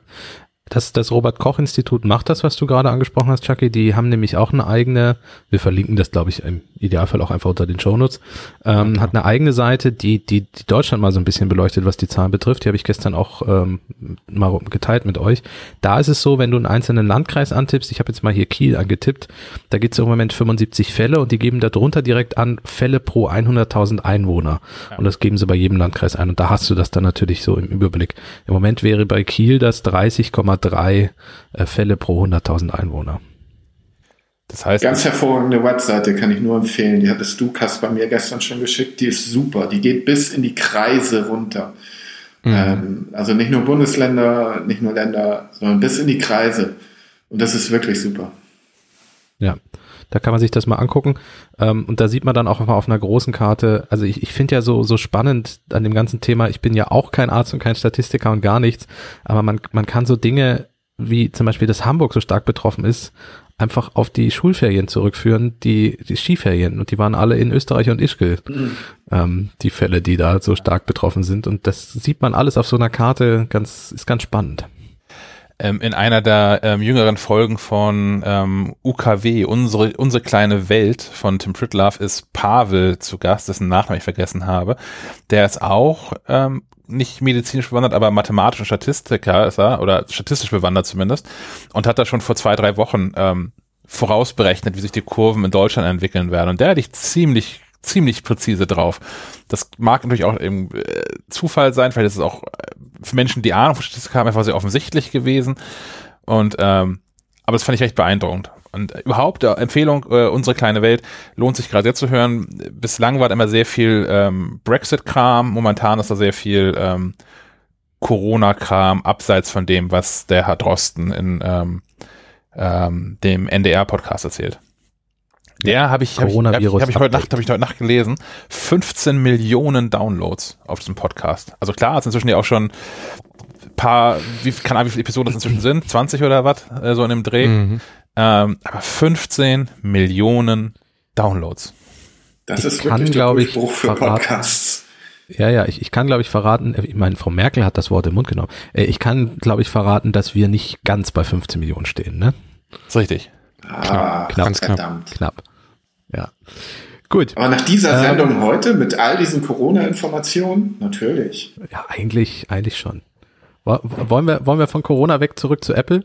Ähm, ja, ich, wir wir können noch mal kurz über die, ähm, die Software-Updates ähm, sprechen, die da rausgefallen sind Anfang der Woche, die eigentlich, finde ich, gar nichts Großes können. Also es gab ähm, iOS 13.4, es gab WatchOS 6.2, es gab macOS 10.15.4 und es gab auch eine 13.4 für Apple TV und HomePod, wenn wir noch später kommen.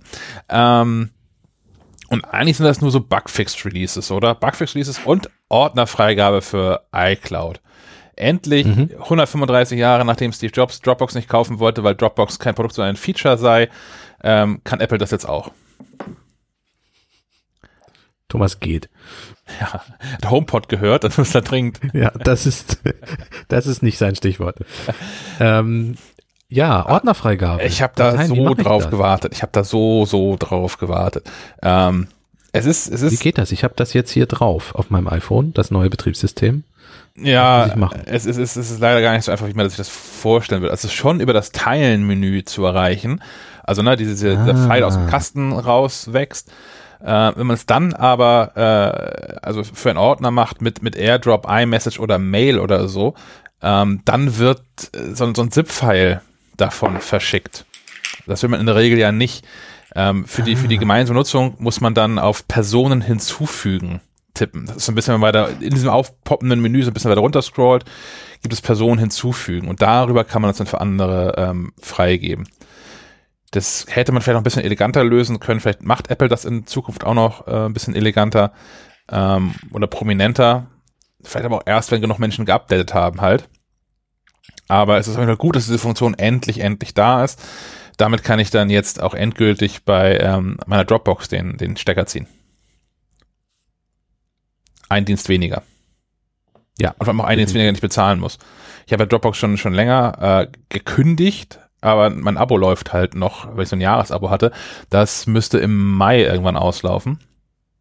Ähm, und dann kommt es auch weg. Dann war es ja gerade rechtzeitig. Ja. Cool. Endlich mal. Ähm, was können die neuen Updates noch? Ich sehe hier iPhone als Autoschlüssel. iPhone als Autoschlüssel, ja. Ähm, das ist, habe ich mit reingeschrieben und das ist auch eher eine Frage an in die Runde, ob man das möchte. Also was kann es? Ähm, heißt, heißt Key und ähm, Apple ist ja seit längerer Zeit schon Teil dieses Car Connectivity Konsortiums ähm, geworden und ähm, die iPhones können NFC. Damit geht Apple Pay, damit gehen in Ländern, ähm, die fortschrittlicher bei sowas sind, ähm, geht, geht ÖPNV, Ticketing und all sowas. Und ähm, Schlüssel funktionieren halt auch häufig über NFC, vor allem wenn man dieses Keyless Entry hat, dass man gar nicht mehr auf den Knopf drücken muss am Schlüssel, damit die Tür aufgeht, sondern einfach nur in der Nähe der Tür befinden muss und die Tür sich entriegelt, wenn man dran zieht. Ähm, das geht dann jetzt wohl auch ähm, demnächst per iPhone, zumindest ist iOS 13.4 darauf vorbereitet. BMW soll der erste Partner sein. Ähm, hat dann noch den, den zusätzlichen netten Luxusbonus, Komfortbonus, dass man dann virtuelle Schlüssel erstellen kann, die man teilen kann. Ähm, ich habe das hier für meine Haustür. Ich habe ähm, so, ein, so, ein, so ein smartes Schloss an meiner Haustür, was nicht mit dem Internet verbunden ist, weil mir das dann doch so ein bisschen zu gruselig ist. Ähm, was aber mit Bluetooth erreichbar ist. Und ich habe ähm, Freunden, die, die regelmäßig hier sind und die auch mal irgendwie zwei, drei Nächte hier sind und mit denen man dann nicht nur aufeinander herumhängt, ähm, habe ich virtuelle Schlüssel darüber gegeben, damit die hier auch mal irgendwie die, in die Tür reinkommen, wenn ich nicht da bin. Ähm, und das geht dann auch mit, mit, ähm, mit Autotürschlüsseln und mit Autoschlüsseln. Und das stelle ich mir schon ganz spannend vor. Besonders spannend für ähm, äh, Carsharing oder so, ne? Genau. Ist es da auch möglich dann? Würde ich erwarten, dass man das dann über Apps austauschen kann. Da gibt es das ja auch schon, oder habe ich, hier weiß ich gar nicht, habe ich in den USA aber schon gesehen, ähm, als ich in, in, oh Gott, das ist ja auch schon, das ist zwei Jahre her, wow, ähm, in Chicago war, äh, ließen sich da Leihwagen auch per App entsperren sowieso schon. Also klar, das ging dann über dieses Internet und so ähm, und, und, und war nicht NFC. Aber die, ähm, die Infrastruktur an sich scheint bei Autoverleihern schon da zu sein. Das wäre jetzt nur neuer, neue Methode quasi dafür. Mhm. Ähm, ich, du fragtest ja, ob man das möchte. Ja. Ähm, äh, gerüchteweise arbeitet Apple mit BMW zusammen, um die Funktionen demnächst dann mal auszurollen für, für natürlich BMW-Fahrzeuge. Ähm, dass das wahrscheinlich ist, sieht man an der Antwort von BMW. Die haben nämlich auf Nachfrage gesagt, dass sie sich dazu nicht äußern können. ähm, das heißt also, ja, wir arbeiten mit Apple da dran. ähm, ich finde, nachdem es einige Probleme gab, wenn Autohersteller selber solche Systeme entwickeln, ist es vielleicht besser, wenn man das zusammen mit Apple macht, weil es gab viele Fälle vor einigen Jahren von Autodiebstählen, die ähm, mit diesen kontaktlosen Schlüsseln zu tun hatten. Und zwar ist es so, dass dann Diebe einfach mit einem kleinen Rucksack zu dem Auto hinliefen, was vor dem Haus stand. Und in diesem Rucksack war ein ähm, nichts weiter als ein Frequenzverstärker. Also der hat die, die Frequenz des Schlüssels einfach verlängert. Normalerweise ist ja so, wenn man mit so einem Schlüssel in der Hosentasche ans Auto geht, dann sperrt sich, entsperrt sich das, wenn man ein bis zwei Meter von dem Auto entfernt ist. So, und, und wenn man äh, das ähm, Auto vors Haus fährt, dort parkt, aussteigt und in die Wohnung geht oder ins Haus geht, dann schließt sich das Auto und alles ist gut. Wenn jetzt so jemand mit so einem Verstärker vorbeiläuft, ähm, wird das Schlüsselsignal zu Hause verstärkt Richtung Auto gerichtet, das entsperrt sich, der Dieb kann einsteigen und losfahren. Ähm, und das ist reihenweise passiert. Und das hat mir so gezeigt, ich möchte kein Auto, was dieses kontaktlose Losfahren und Entschließen und Schlüsselding hat, wenn es von dem Hersteller selber gebaut wurde. Ähm, und ich hoffe, dass das damit bedacht wird. Ich kann es nicht sagen, weil wir es nicht ausprobiert haben. Ich hoffe aber, dass BMW und, und Apple da zusammen eine bessere Lösung sich einfallen lassen. Überhaupt, ne? All diese ganzen Firmen, die jetzt auf einmal Software machen und das halt nicht seit mehreren Jahrzehnten schon machen, die laufen mir reihenweise in irgendwelche Probleme. Smart Home ist mein Lieblingsthema. Also das ist irgendwelche Firmen, die seit 80 Jahren ihr Geld damit verdienen, dass sie Kühlschränke bauen, jetzt auf einmal Smart irgendwas Ding anbieten ja, es wundert mich nicht, dass die dann, dass die ständig aufgemacht werden. Ja. Ja, also bleibt abzuwarten, wann auch BMW da mal sagt, jetzt sind wir fertig. Ja. Spannend. Aber oh, hier äh, äh, 13.4 noch, ähm, iPadOS 13.4 ist natürlich auch rausgekommen und damit kam ja erst das Support ja. für Tastatur und Maus. So fürs Richtig, iPad ähm, genau. war es noch nicht nur ein Wartungsupdate tatsächlich, sondern Nein, ähm, da, da kam erschreckend viel ja. sogar für so ein für so ein wie heißt das, Minor Update. Ja. Wir, wir haben auch ein Update. Hm, haben wir. wir ja, genau. Ähm, man, man kann uns jetzt auch gerade so ein bisschen ähm, unterstützen und wir hauen auch lustige Angebote raus. Und zwar ähm, Falke Media, das Medienhaus, was hinter MacLive und damit auch hinter diesem Podcast Streifenquadrat steht, ähm, hat aktuell eine Full Flat im Angebot. Ähm, was Menschen, die nur diesen Podcast hören, nicht wissen, ist, dass Falke Media ein einen ganzen, einen Blumenstrauß an verschiedensten Magazinen anbietet. Da ist die MacLive drin, da ist die Digital Foto mit diversen Sonderheften drin, da ist die Beat drin für, für digitale Musikproduktion. Ähm, da sind diverseste Kochmagazine drin, von Landgenuss über Soße Italien bis mein Zaubertopf, was sich an ähm, Thermomix-Besitzer richtet. Und äh, wir haben ein, ein Büchermagazin. Was habe ich vergessen? Ich habe bestimmt was vergessen. Mm, Naturapotheke. Nee. Ja, die Nature Apotheke. Genau. Die diverseste, diverseste ähm, äh, Magazine und, und Titel auf jeden Fall. Und unter dem ähm, Shortlink j.mp slash fmfullflat ähm, bekommt ihr da Zugriff drauf. Und zwar für volle drei Monate für einmalig vier Euro. Das Abo kostet normalerweise sieben Euro pro Monat. Ähm, das hier ist aber kein Abo. Es gibt kein Abo-Zwang, es gibt keine automatische Verlängerung. Ähm, ist äh, verwundert, glaube ich, kein, ist auch ein Angebot, was der aktuellen Situation geschuldet ist, die ähm, Verlage und Medienhäuser dann doch auch härter trifft, als man sich das manchmal so ähm, denkt, glaube ich. Ähm, allein dadurch, dass wir äh, so Special Interest Titel vertreiben, fast ausschließlich, ähm, die verkaufen sich besonders gut im Bahnhofsbuchhandel und so an Flughäfen und so. Stellt sich raus, da ist jetzt aber niemand mehr. Und Menschen, die da sind, weil sie da sein müssen, halten sich ja nicht mehr lange auf. Und schon gar nicht in der Nähe von anderen Menschen in, in Läden. Ähm, das heißt, uns, uns fehlen da auch tatsächlich Verkäufe. Und auch sonst äh, brechen ja viele Verkaufsstellen gerade weg.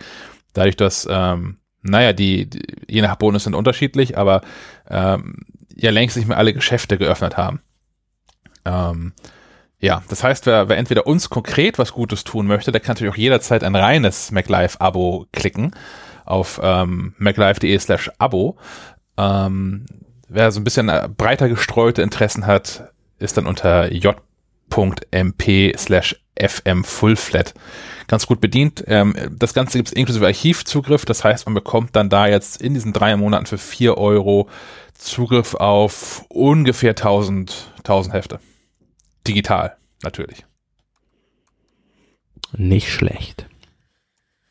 Das hoffen wir. Ja. wir, wir freuen uns über jeden, jeden Obolus. Genau. Dann haben wir mal wieder Hörerfeedback bekommen. Und zwar nicht als Anrufbeantworter und nicht als Sprachnachricht, Als ähm, sondern als na, auch nicht. Auch nicht als mobiles Fax. ähm, sondern als, als ganz klassischen Brief.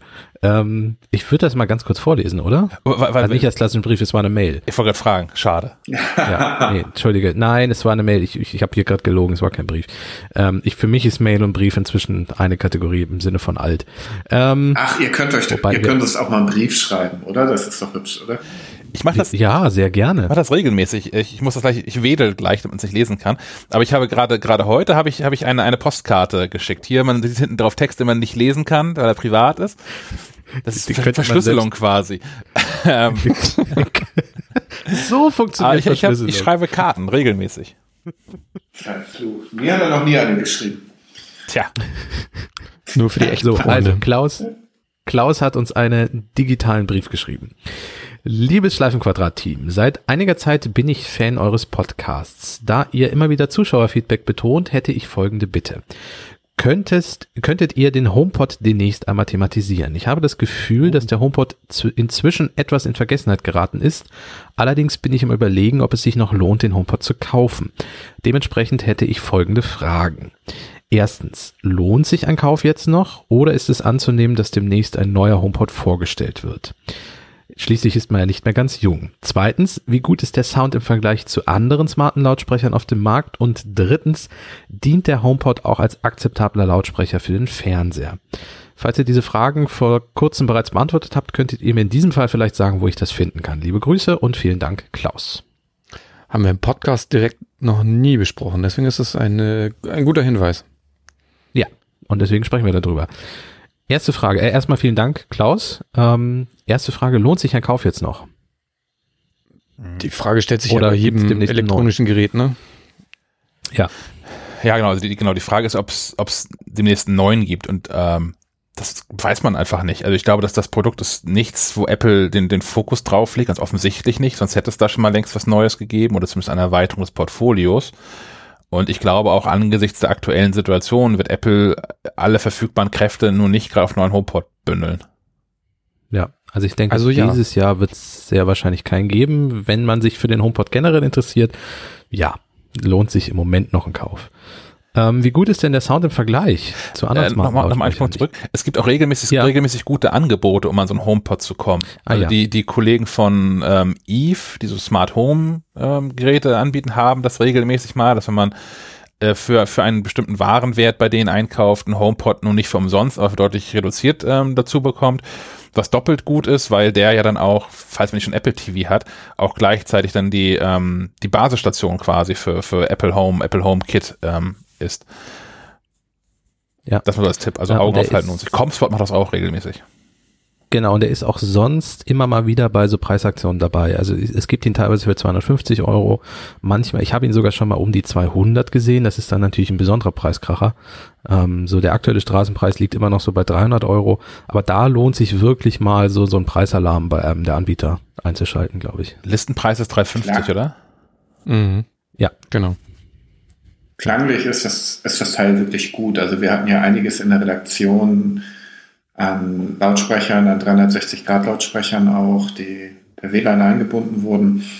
Und ich muss einfach anerkennen, dass der HomePod also wirklich ganz toll den Raum ausfüllt. Die Höhen sind, mir gefallen die Höhen sehr gut.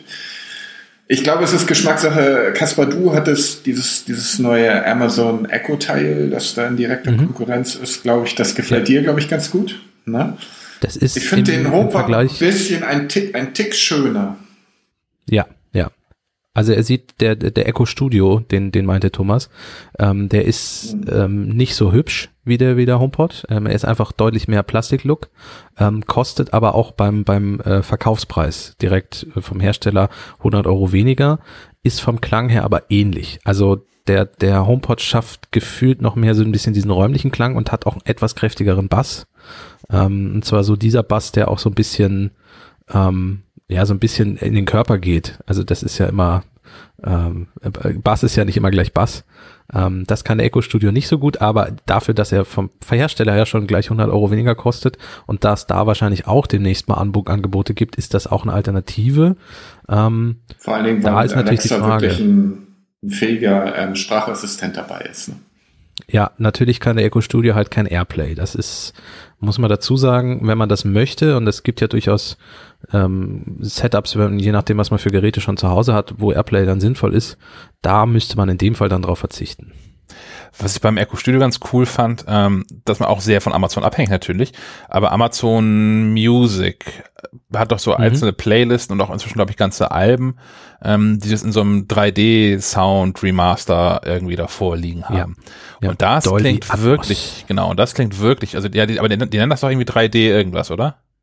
Äh, ja, ähm, ja, also die haben sich, orientieren sich an äh, Fernseh, ähm, Einstellungen und die haben HD und ähm, SD Sound und haben auch so Surround Klang, Raumklang-Ding. Ja, ich weiß, ich das, was du meinst, ja. Das, das klingt tatsächlich wirklich beeindruckend. Ich meine, klar, das ist, als wir den erste Mal getestet haben, als du den getestet hast im Büro, da gab es, ich habe eine so eine Playlist von Amazon mit 20 Tracks, die mhm. das dann schon konnten. Mhm.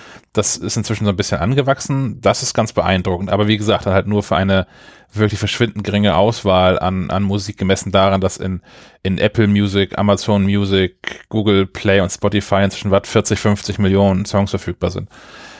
Ja die, die Hersteller müssen das halt jedes Mal nochmal neu abmischen, diese digital remasterten Versionen und, und den räumlichen Klang da wieder mit rein projizieren ähm, und programmieren und das dauert natürlich ein bisschen und macht auch nicht jeder. Also es gibt zum Beispiel einige Beatles-Songs, wo das schon so ist. Ähm, es gibt einige modernere Geschichten und, und da ist es wirklich, also da, da ist der Raumklang dann auch da der, ähm, den der HomePod bei allen Songs ein bisschen simuliert. Ähm, der ist da dann wirklich auch vom, vom Song her da beim Echo Studio. Ja. Beeindruckend fand ich auch den Vergleich mit dem, ach, wie heißt er? Der Lautsprecher von Bang Olufsen, den du neulich da neulich hattest. Stage oder irgendwie sowas? Beoplay Stage, äh, oder? Beo-Sound?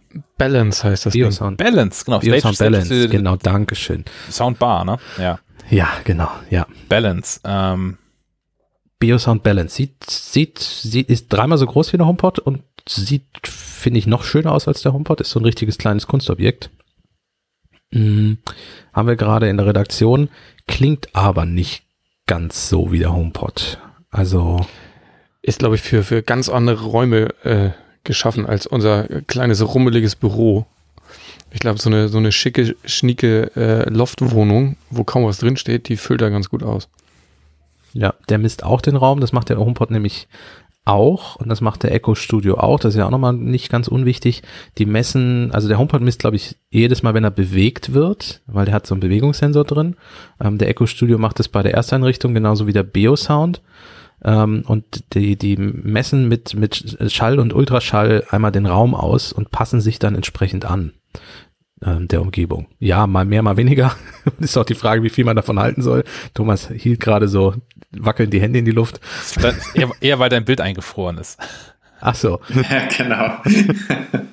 ich dachte, das der, war auf, mein, dein, auf meinen. Und weil der Klang knackt. Ach so, ich dachte, das war auf meinen mein, äh, Sound, äh, Raumsound hin bezogen. Nee, nee, das ist dass die Ausmessung nur so ein bisschen so Magic ist. So la, la, Sag jetzt, dass ich den Raum ausmesse. Darauf bezogen, dass unsere Verbindung äh, nicht, nicht immer ganz stabil ist. Aber wir nehmen ja auch nochmal lokal Audiospuren auf. Alles wird gut in der finalen. Genau, das heißt, Version. unsere Hörerinnen und Hörer haben das vielleicht gar nicht mitbekommen. Jetzt schon. Ähm, nochmal zurück zum HomePod. Es, es gibt schon so ein paar Gerüchte, die man, die man streuen kann, weiter streuen kann. Ähm, zu einem HomePod 2. Und zwar gibt es da ein Apple-Patent für eine radarbasierte Nutzerkennung. Ich weiß nicht, ob ihr davon gehört habt. Ähm, die ist irgendwo zum Vorschein gekommen. Ähm, potenziell könnte das Patent also natürlich nicht nur für den HomePod 2, sondern auch im Mac, iPhone und iPad zum Einsatz kommen. Also ich glaube, wenn ich das jetzt richtig verstanden habe, ist so die Idee dahinter, dass die Nutzerkennung in Zukunft anhand der Stimme und dem Radarsensor erfolgen soll, also verbesserte Nutzerkennung. Ähm, um, außerdem können, können mit diesem Radiosender kann der, könnte der HomePod feststellen, welche Personen sich in der Nähe befinden und so personalisierte Inhalte bereitstellen. Das kann meinetwegen so ein Google Assistant Display jetzt schon. Das kann also gucken, wer so äh, am nächsten, das sind diese Google Assistants halt mit einem Display drin. Sieht aus wie ein, wie ein großes Tablet im Prinzip. Ähm, das kann sehen, wer gerade am nächsten dran steht und zeigt dir dann meinetwegen deinen Terminkalender, Kasper, und nicht den von, von Chuck oder was weiß ich. Ne?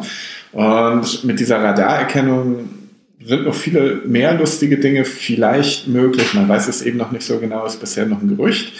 Ähm, das Radar kann äh, halt feststellen, wie viele äh, Personen sich im Raum befinden, dementsprechend die Lautstärke der Musik anpassen.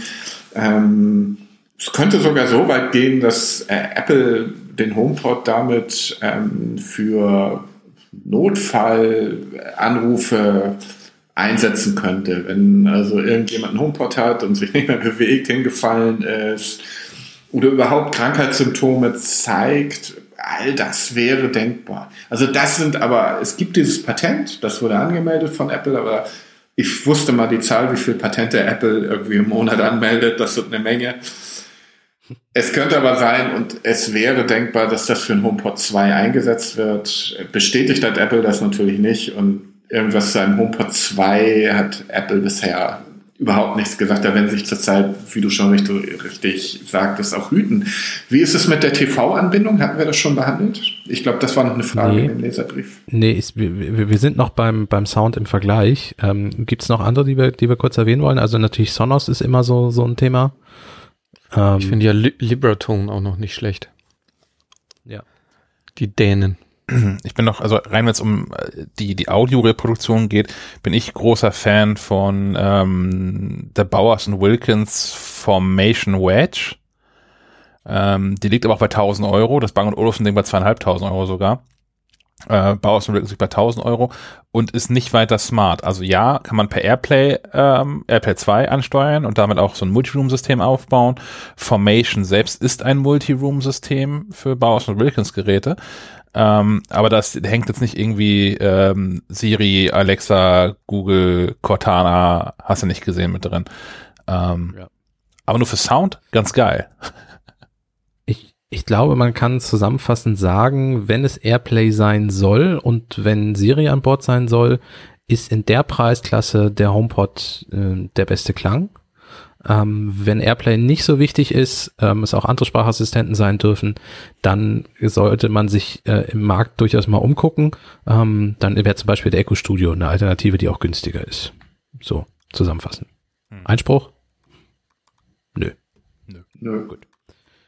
Dann drittens, dient der HomePod auch als akzeptabler Lautsprecher für den Fernseher? Muss da zwei von kaufen. Äh, nein. Ne? ja, und auch dann äh, kriegt der Apple TV das doch manchmal nicht hin mit Synchron und so. Und man muss jedes Mal wieder neu auswählen, ich möchte bitte die HomePods koppeln und so. Also Apple arbeitet wohl bei Apple TV und Apple TV OS ähm, daran, dass sich das verbessert. Aber ich meine, wie lange gibt es den HomePod jetzt auf dem Markt? Zwei Jahre.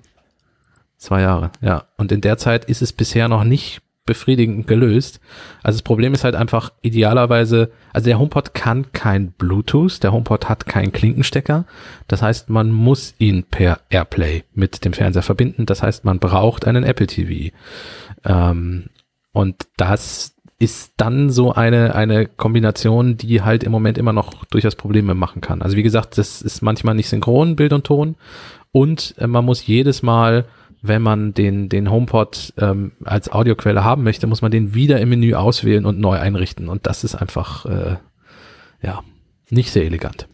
Und dann zumindest beim, beim Listenpreis ist man dann auch schon bei 700 Euro, wenn man zwei ähm, davon haben möchte. Und für 700 Euro kann man sich auch ähm, schon mal äh, verschiedene Soundbars angucken, die dann im Zweifel ähm, sogar besser geeignet sind. Ja, genau. Ja, ich, ich, ich, ich denke, damit sind die Fragen hoffentlich beantwortet. Das denke ich auch, ja. Wenn ihr auch Fragen haben solltet, die wir hier beantworten wollen, dann ähm, gibt es immer noch den Anrufbeantworter. Den Anrufbeantworter von Schleifenquadrat erreicht ihr unter der Telefonnummer 0431 200 766 705. Ich wiederhole 0431 200 766 705. Ein, ein lässt wunderschönen, uns auch im Homeoffice nicht im Stich. ein wunderschönen Einspieler, den Kasper irgendwann mal gebastelt hat, den wir bei Zeit mal erweitern müssen um die 0160 9537 8840, ähm, hinter der sich ein iPhone verbirgt, an das ihr, wie vorhin schon erzählt, iMessages, Signal, Telegram und sogar WhatsApp-Nachrichten schicken könnt. Ähm, Im Idealfall Sprachnachrichten, dann können wir die nämlich einspielen. Ich äh, werde das Siri nochmal diktieren und von ihr vorlesen lassen. Als neuen Einspieler. Sehr schön. Notiere ich mir direkt. Gut, Dann, äh, Hardware. ja, genau. Kaspar, Sven, warum klingt ihr so viel besser als letztes Mal? Wir haben hier äh, Mikros geliefert bekommen. Äh, Bayer Dynamic war so nett, uns äh, damit auszustatten.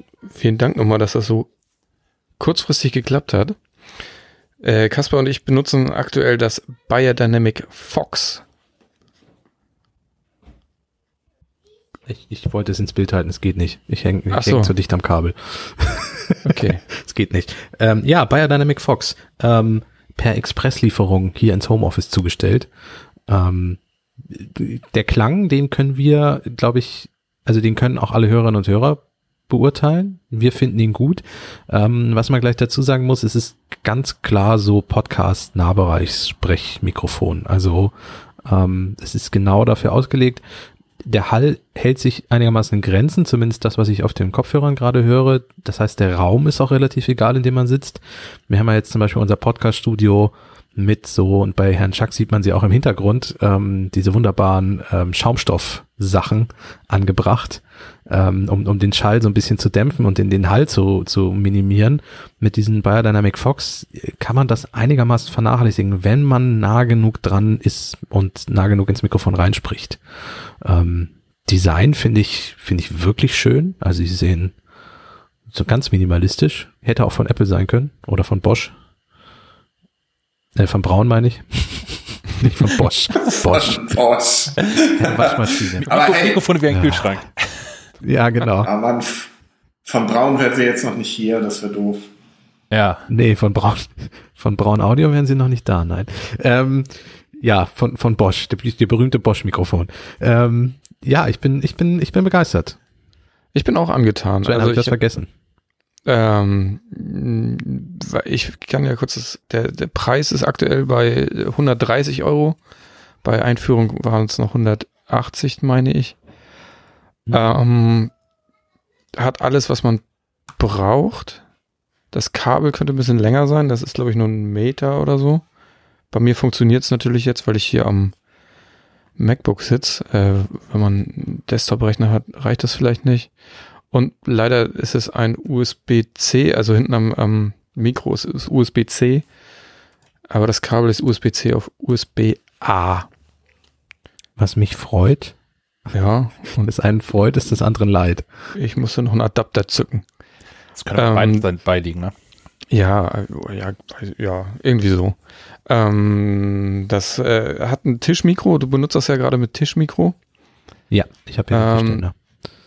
Was natürlich die, die äh, Geräusche teilweise überträgt, wenn du jetzt tippst oder so.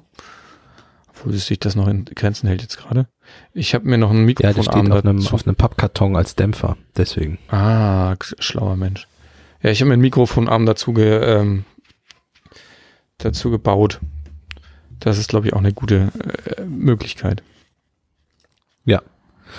Ähm, es hat noch einen Klinkensteck, äh, Klinkenanschluss vorne, das heißt, man kann seine Kopfhörer auch direkt unabhängig von irgendeinem Computer oder Mobilgerät, an dem das iPad, äh, an dem das Mikrofon angeschlossen ist, äh, direkt äh, an den Mikrofon anschließen, was auch nicht unpraktisch ist. Ähm, und man kann dann dort auch einstellen, wie laut man sich selber hören möchte, wie laut ähm, Sound aus dem Computer, an den es angeschlossen ist, kommen soll. Das ist auch ganz cool. Jo, und ein Mute-Schalter ist auch dabei. Ja, nicht unwichtig. Ähm, der leuchtet aber wohl beim iPad oder iPhone-Einsatz nicht. Also wenn ich das Ding am Mac anschließe, leuchtet die, leuchtet die Mute-Taste rot und blinkt, wenn ich die Mute-Taste aktiviert habe und bei iPhone und iPad scheint die einfach nicht zu leuchten. Das darf aber nicht Oh, verwirren, es funktioniert trotzdem. Reicht der Strom nicht? Für die LED noch. Weiß man nicht. Weiß man nicht, genau. Für die LED war kein Strom mehr da. Ja, ist das ein, ein, ein Feature, was mir noch fehlt. Ich habe hier auch ein ähm, Biodynamic Headset auf, das wir sonst noch im, im Podcast-Studio haben, ein DT 297 PV 250 MK2. Ähm, Wow. Da finde ich Fox doch um einiges schöner. Ja. Das ist, äh, ist, ist Profi-Equipment. Erkennt man daran. Muss so heißen, das, ne? Genau, das braucht einen kaputten Namen.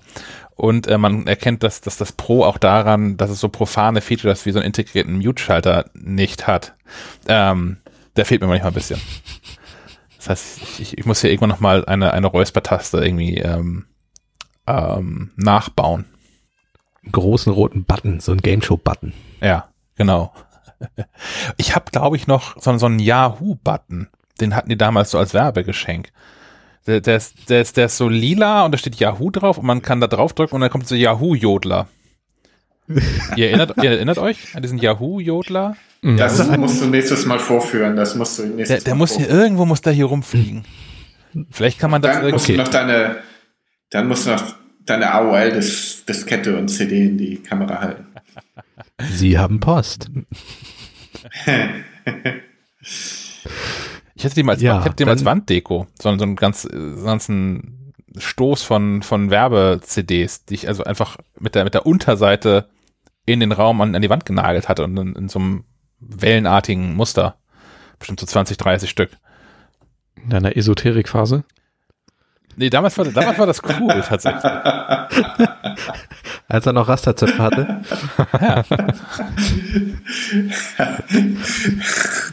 Herr Chuck hätte ich gerne während seiner, während seiner Esoterikphase kennengelernt. Das wäre mal interessant. Ja, also viel, länger waren die Haare nie. Es waren mehr Haare, aber sie waren selten länger, als sie jetzt, das ist jetzt der Fall ist.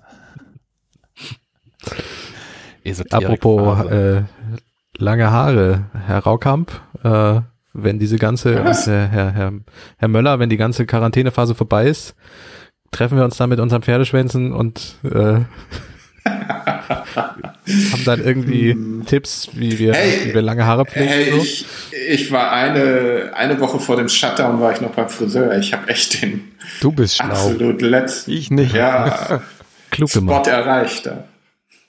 Ich habe so, ich hatte so einen ein komisches Gefühl Langhaarschneider. dabei. Ja, ich hatte ein komisches Gefühl dabei. Also, dass Leute direkt hinter mir stehen, an mir rumgrabbeln irgendwie. Das war schon komisch und ich wunderte mich, dass man nirgendwo mal reinkommt. Aber beim Friseur, das ist, das habe ich leider erst dann darüber nachgedacht. Ich habe so einen Langhaarschneider für meinen Bart. Ähm, wenn alle Stricke reißen, mache ich mir so eine 5 mm Frisur auch auf den Kopf. Das ist also, ja, wenn, wenn ihr bei einem Videocall mich mal nicht wiedererkennt, wisst ihr, es hat mich zu sehr genervt. Mach einfach die Kamera aus. Geht ja Ich habe alles. genug Oh ja, das. zum, ich habe zum Glück genug Hüte und Mützen, die ich mir aufsetzen kann. Für die harte Zeit. Ich hatte noch nie einen Pferdeschwanz. Vielleicht lasse ich auch einfach wachsen. Das heißt, es ist jetzt aber gewissermaßen auch so der Aufruf, ähm, Hersteller von, von Bart- und Haarpflegeprodukten oder Polituren können sich gerne als Sponsor bewerben. In der nächsten Folge testen wir dann äh, Langhaarschneider. Ja, Ich, ich sag dir, das ist das nächste, was Hamster gekauft wird und nicht mehr verfügbar sein wird. das könnte sein. Gestern, im, gestern in meinem Penny ähm, stellte sich raus, dass jetzt Salz das neue Klopapier ist. ja. Salz. Ja. Zum Dafür, Pökeln. dafür gab es heute Morgen bei meinem Penny gab's wieder Klopapier. Ist das super, oder? Ja, ja, die Leute haben jetzt genug Klopapier, jetzt horten sie Salz. Ich, ich meinte Hey. zu meinem Kassierer meiner Wahl, dass das Klopapier damit auch einfach besser schmecken würde. Mit dem Salz.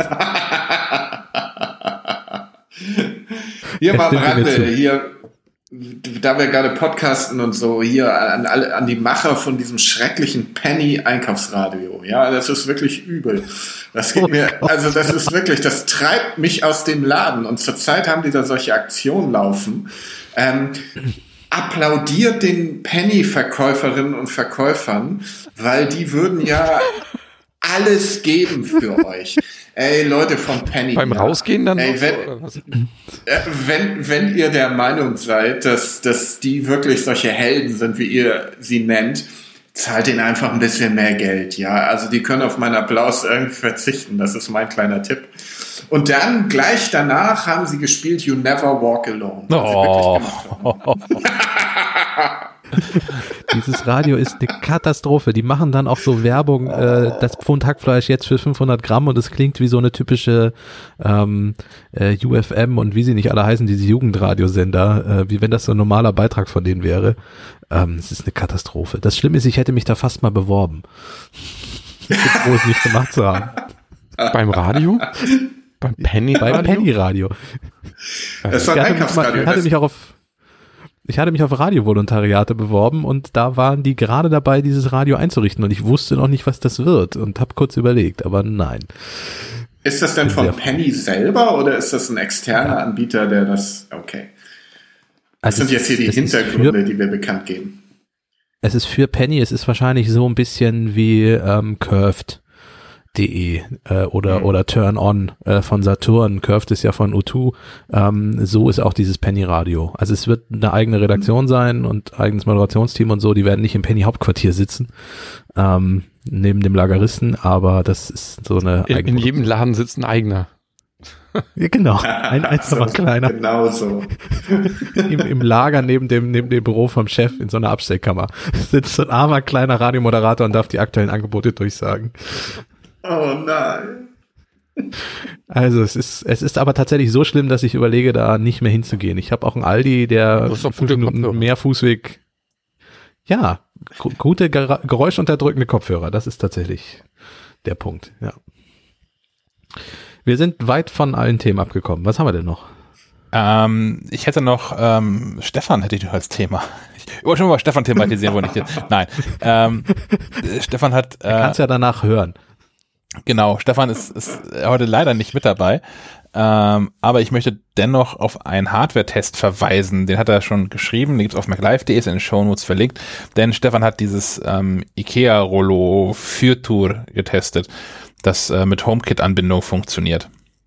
Toll, wie du das ausgesprochen hast. Ich habe geübt. Wie ein Schwede. Mm. Ein bisschen vielleicht.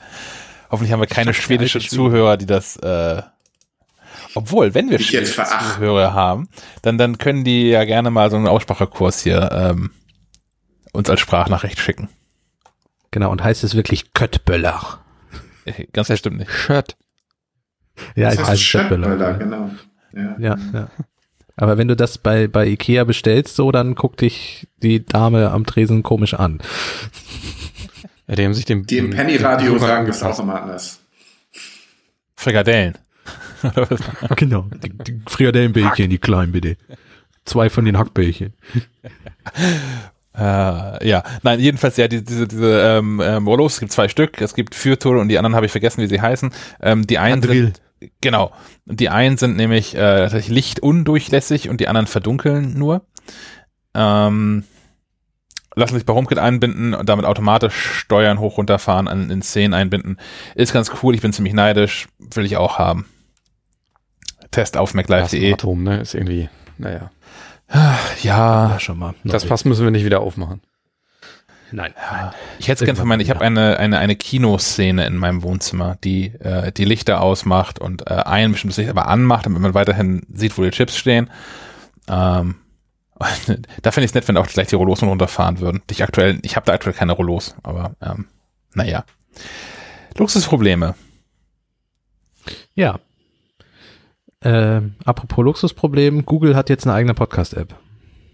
Das Luxusproblem. Also, nein, die, die, das ist kein Luxusproblem. Ähm, die gab es vorher schon, aber natürlich nur für Android. Jetzt hat Google sich überlegt, wir machen das Design mal neu und im Zuge dessen können wir das auch gleich nochmal fürs iPhone rausbringen. Ähm, gestern, als ich das bei uns in den Themenplan kippte, war die App noch nicht verfügbar. Inzwischen ist sie es. Ähm, ich habe sie auch schon mal ein bisschen ausprobiert. Hm. Sie ist, ich finde sie vom Design her tatsächlich sehr schön. Genau, Thomas hält sie gerade in die Kamera. Der Schleifenquadrat ist da natürlich auch zu finden und abonnierbar. Ähm, ja, Pixel hier, ich habe hier so Apple und so. Ähm, Ja, wir halten gegenseitig unsere Telefone in die Kamera, toll. Ähm, Toll, ne? hier zum Beispiel, echte Prolls. Ja, so richtig, richtige Preuß. Schleifenquadrat ist natürlich auch da. Ähm, die, die Grundfunktionen, die wichtigsten sind da. Also es gibt die Möglichkeit, äh, Podcasts zu abonnieren und solche Dinge. Was aber nicht dabei ist, sind zum Beispiel Kapitelmarken. Also wer, wer auf sowas steht, ähm, der, der muss zum anderen Podcast-Player greifen. Es gibt aber einen Sleep-Timer. Es gibt diese typische Play-Next-Liste, wo man Podcast-Episoden reinschieben kann. Ähm, und es gibt die Möglichkeit, die Geschwindigkeit zu erhöhen und auch stille Passagen zu überspringen, was ja zum Beispiel Overcast auch macht. Ähm, ja, kann man sich mal angucken, kostet nichts, man braucht allerdings, und das hat im App Store schon zu einigen schlechten Bewertungen geführt, man braucht ein Google-Konto, um das nutzen zu können. Ja, Mhm. ist ja logisch, weil das, ähm, weil es eben von Google ist und auch deren ähm, Repositories anzapft. Ähm, ich, Ja, und ich denke, dass wie dir vorstellen darüber auch kannst die wie ihr, Synchronisation, euch, wie ihr euch vorstellen könnt, be, ähm, ähm, benutze ich das natürlich schon lange. Und ähm, ich bin damit eigentlich ganz zufrieden. Ich, ich glaube, man kann es mit Apple Podcast im Funktionsumfang im Groben und Ganzen bis auf die Kapitelmarken, glaube ich, ähm, vergleichen. Es ist jetzt nicht die Podcast-App, die, mit der Google alle anderen Podcast-Apps unter Android oder iPhone oder sonst was ähm, kaputt schlagen will oder totschlagen will. Es ist genau das, was es ist. Es ist die vorinstallierte App unter Android. Man, es, es bietet die Grundfunktion, es lässt sich gut bedienen.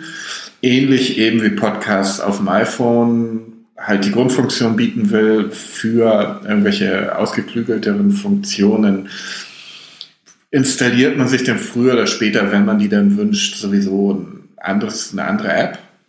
Mhm.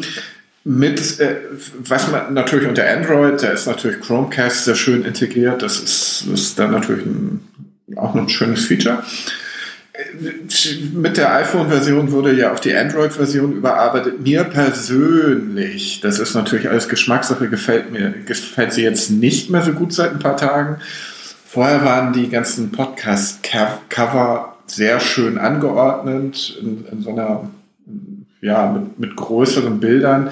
Jetzt sind die ähnlich in der, sicherlich in der iPhone-Version, in der iOS-Version, laufen die so oben. Ist das oben so ein so, ein, ja, so, eine, so eine kleinere Abbildung, Thumbnail-Abbildung. Ich fand diese größere Abbildung der Podcast schöner. Jetzt haben sie mehr die Inhalte in den Mittelpunkt gestellt. Das ist letztendlich Geschmackssache. Aber was soll's? Also wie gesagt, es ist, ich finde, ich finde sie okay. Ich habe ähm, keinen großen Bedarf an, an darüber hinausgehenden Funktionen. Ich denke mal wie 80 Prozent, 80 Prozent aller anderen Leute auch nicht.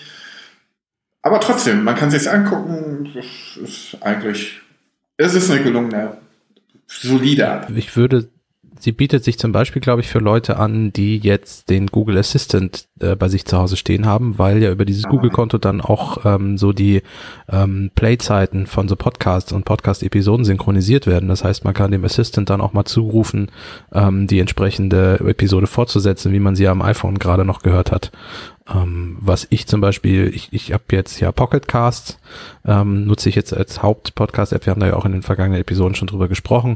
Da gibt es auch zum Beispiel eine Alexa-Anbindung für, für meinen kleinen Echo Dot im, in der Küche, ähm, allerdings nur für Englisch, äh, englische, für im amerikanischen und den äh, englischen Markt und das ist schwierig. Also ich kann im Moment nicht Podcasts mit meinem Alexa-Device synchronisieren. Und das wäre dann mit dem Google-Ding natürlich anders, wenn man Google Assistant hätte.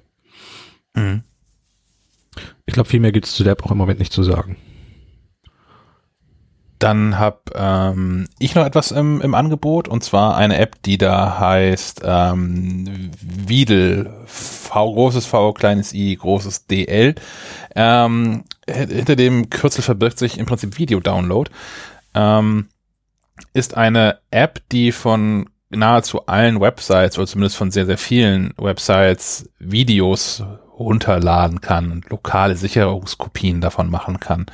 Sowas wie YouTube zum Beispiel. Ähm, installiert im Safari ähm, auch so, so ein kleines Plugin, mit dem das dann noch ein bisschen einfacher geht.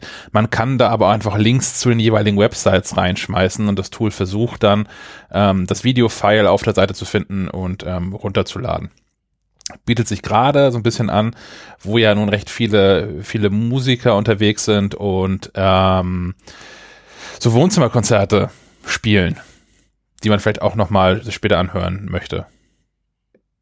Finde oh, ich ja, da gibt es sehr schöne, da gibt es sehr schöne. Zum Beispiel hat mir ähm, Herr Schack gestern ein sehr schönes Wohnzimmerkonzert von Reinhard May weitergeleitet. Mhm. Reinhard May, ähm, den Jüngeren unter uns sicherlich noch bekannt, nein, ähm, der einzig ernstzunehmende deutsche Chansonnier, würde ich sagen, der ein Wohnzimmerkonzert gemacht hat und ähm, auch sehr viel ähm, Apple-Equipment dafür verwendet, nämlich ich, ich, ich hatte ihn schon zweimal im Interview, deshalb kenne ich ihn etwas. Er nimmt direkt auf dem MacBook auf mit GarageBand.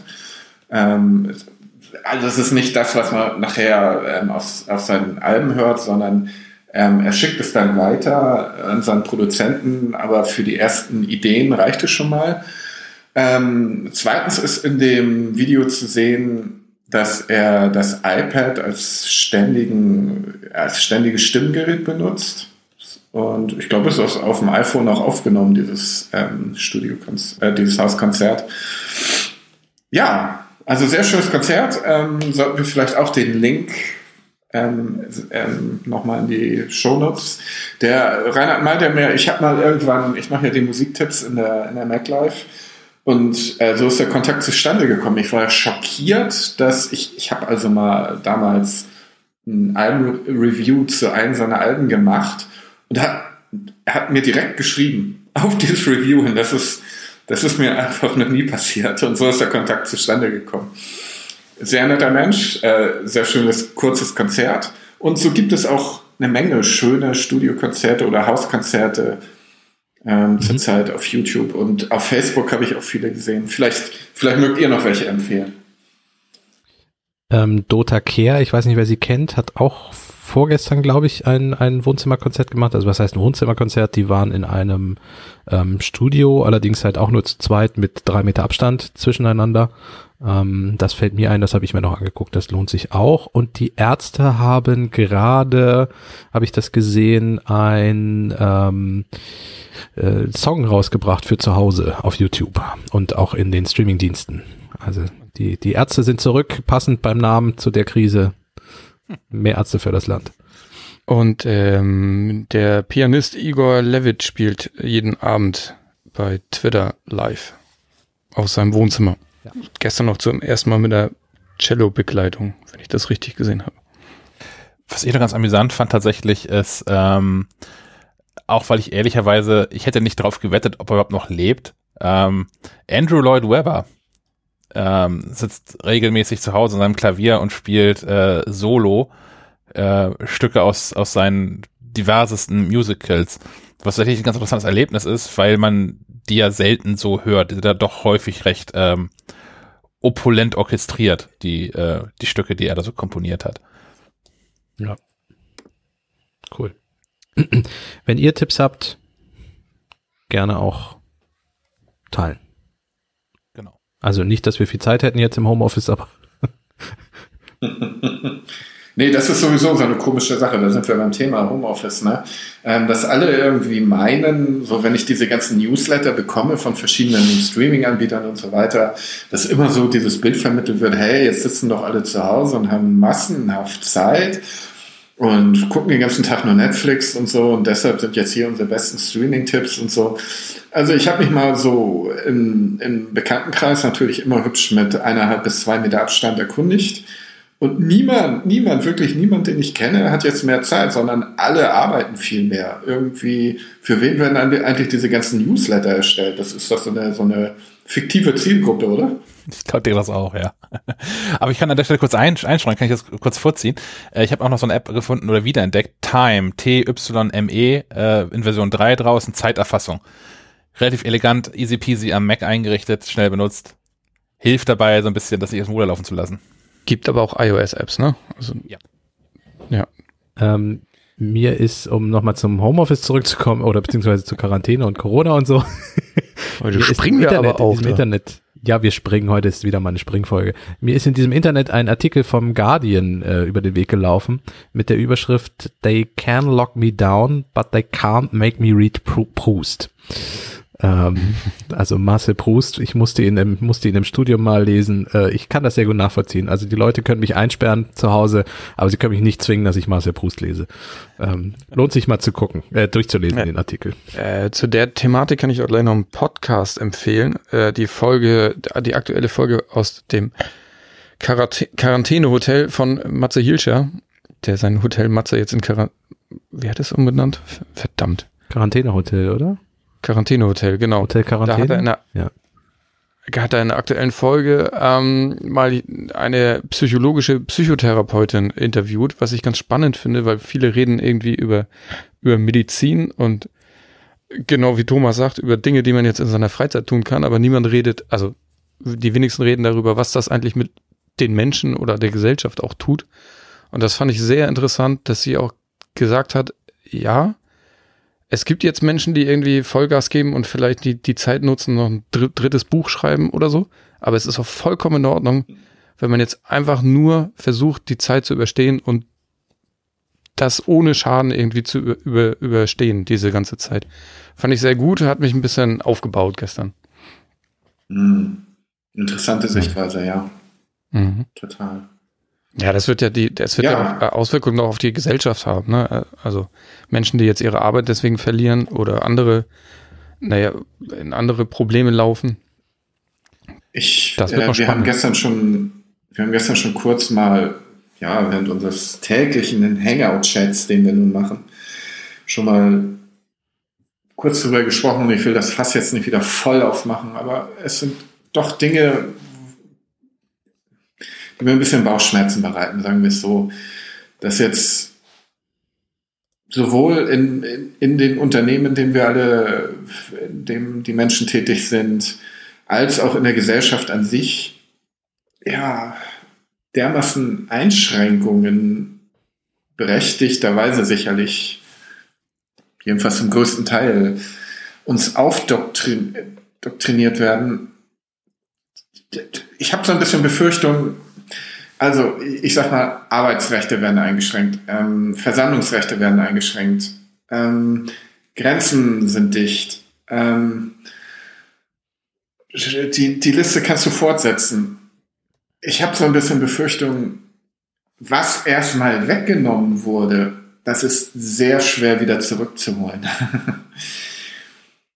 Ich habe so ein bisschen Befürchtung, dass, dass wir durch die Hintertür, ähnlich wie das bei 9-11 passiert ist, wo wir auf einmal alle damit leben mussten, als wenn wir dann gute Staatsbürger sind, dass wir jetzt ein bisschen mehr Überwachung ertragen müssen, dass das jetzt wieder passiert, dass grundlegende Rechte weggenommen werden und uns gesagt wird, ja, aber wir wollen doch alle gesund sein, wir wollen doch alle gute Staatsbürger sein und auf unseren Nächsten achten und so auf unsere Nachbarn achten. Ähm, und da müssten wir doch jetzt d'accord gehen damit. Ah, schön und gut. Aber ich befürchte eben, vieles davon wird uns nicht einfach so zurückgegeben. Ich habe ein ganz konkretes Beispiel, was dazu passt. Und zwar ist es ja so, dass die Telekom im Moment ähm, anonymisiert Daten an das Robert Koch Institut weitergibt. Ähm, Mhm. Und zwar ähm, Daten, ähm, Ortsdaten, wie viele Nutzer an einem Gebiet gerade ihr Handy benutzen, ähm, um zum Beispiel zu sehen, ob es Ansammlungen, größere Menschenansammlungen gibt und ob so Dinge wie diese ähm, selbst aufgelegte Quarantäne und in gewisser Weise auch Ausgangssperren, die ja einige Bundesländer haben, ob das funktioniert. Ähm, ich, ich finde das an sich in dieser Corona-Krise gut. Ähm, die Telekom sagt, die Daten seien anonymisiert. Ich finde aber, dass es trotzdem wichtig ist, da mal drauf zu gucken, wie weit sind die anonymisiert und kann ich die nicht doch wieder de-anonymisieren, indem ich noch ein paar andere Infos dazu packe. Ähm, das sind alles sehr spannende Dinge, die im Moment wenig diskutiert werden. Ich finde, man müsste zumindest drüber sprechen. Auf jeden Fall, ja. Tat, ja. Vor allen Dingen, weil ja auch noch keiner weiß, wie lange dieser Virus noch hin und zurück schwappt. Ich frage mich auch, wann es kippt. Ähm, ich merke an mir selber mittlerweile hier im Homeoffice, dass ich mich manchmal ertappe. Nicht nur, dass ich mal ein, zwei Stunden gar nicht mal an Corona denke, sondern dass ich mich dabei ertappe, so, ach ja, scheint ja alles gut zu sein. Ne? Und dann langsam habe ich das Gefühl, ich, wenn ich morgens unterwegs bin mit dem Hund, Sammy, dem Bürohund, ähm, dass auch langsam wieder mehr Autos auf den Straßen morgens sind. Ähm, und ich kann mir vorstellen, jetzt stehen wir kurz vor Monatswechsel, dass so Anfang April die Leute, die haben ja dann auch keinen Bock mehr, die haben sich schon siebenmal mit ihrem Partner gestritten und so. Und die Kinder nerven auch alle und so, dass sie dann sagen, ach, irgendwie es ist doch alles gut irgendwie. Ich kenne auch niemanden, der erkrankt ist. Ach, ich gehe einfach mal wieder hin und hey, kommst du heute Abend zur Gartenparty und so. Da sehe ich, ein, da sehe ich ein ganz großes, ganz große Gefahr, dass dann auf einmal noch mehr über uns schwappt. Und gestern hat das äh, Kochinstitut, ich will immer sagen, das Roland Koch-Institut, das war ein anderer, ne? das Robert-Koch-Institut ähm, hat darauf hingewiesen, dass wir vielleicht erst am Anfang dieser ganzen Sache stehen. Und ich habe mich dabei ertappt, was? Ich war, ich war wirklich überrascht darüber. Ich dachte, äh, wir sind doch jetzt schon im, mindestens im Herbst dieser ganzen Geschichte, oder? Und ja, da, da könnte noch ein Problem auf uns zukommen. Ich, ich, ja, keine Ahnung. Es bleibt spannend. Um aus diesem Loch kurz vielleicht nochmal wieder rauszukommen, können wir ja nochmal auf die positiven Sachen eingehen. Ähm, zumindest hier in Kiel. Da hat unsere äh, stadteigene Brauerei Lille eine schöne Aktion gestartet. Mhm. Herr Schack. Kiel hilft Kiel mit was. Bier. Ähm, Richtig. Die haben so, so ein paar Gastronomen in der Stadt. Ich glaube, es sind so 20 gefühlt, vielleicht ein paar mehr, vielleicht ein paar weniger zusammengetrommelt. Ähm, und verkaufen jetzt ähm, ein, ein, ein Bier, ein, ein, ein Zwickel, also ein Jungbier.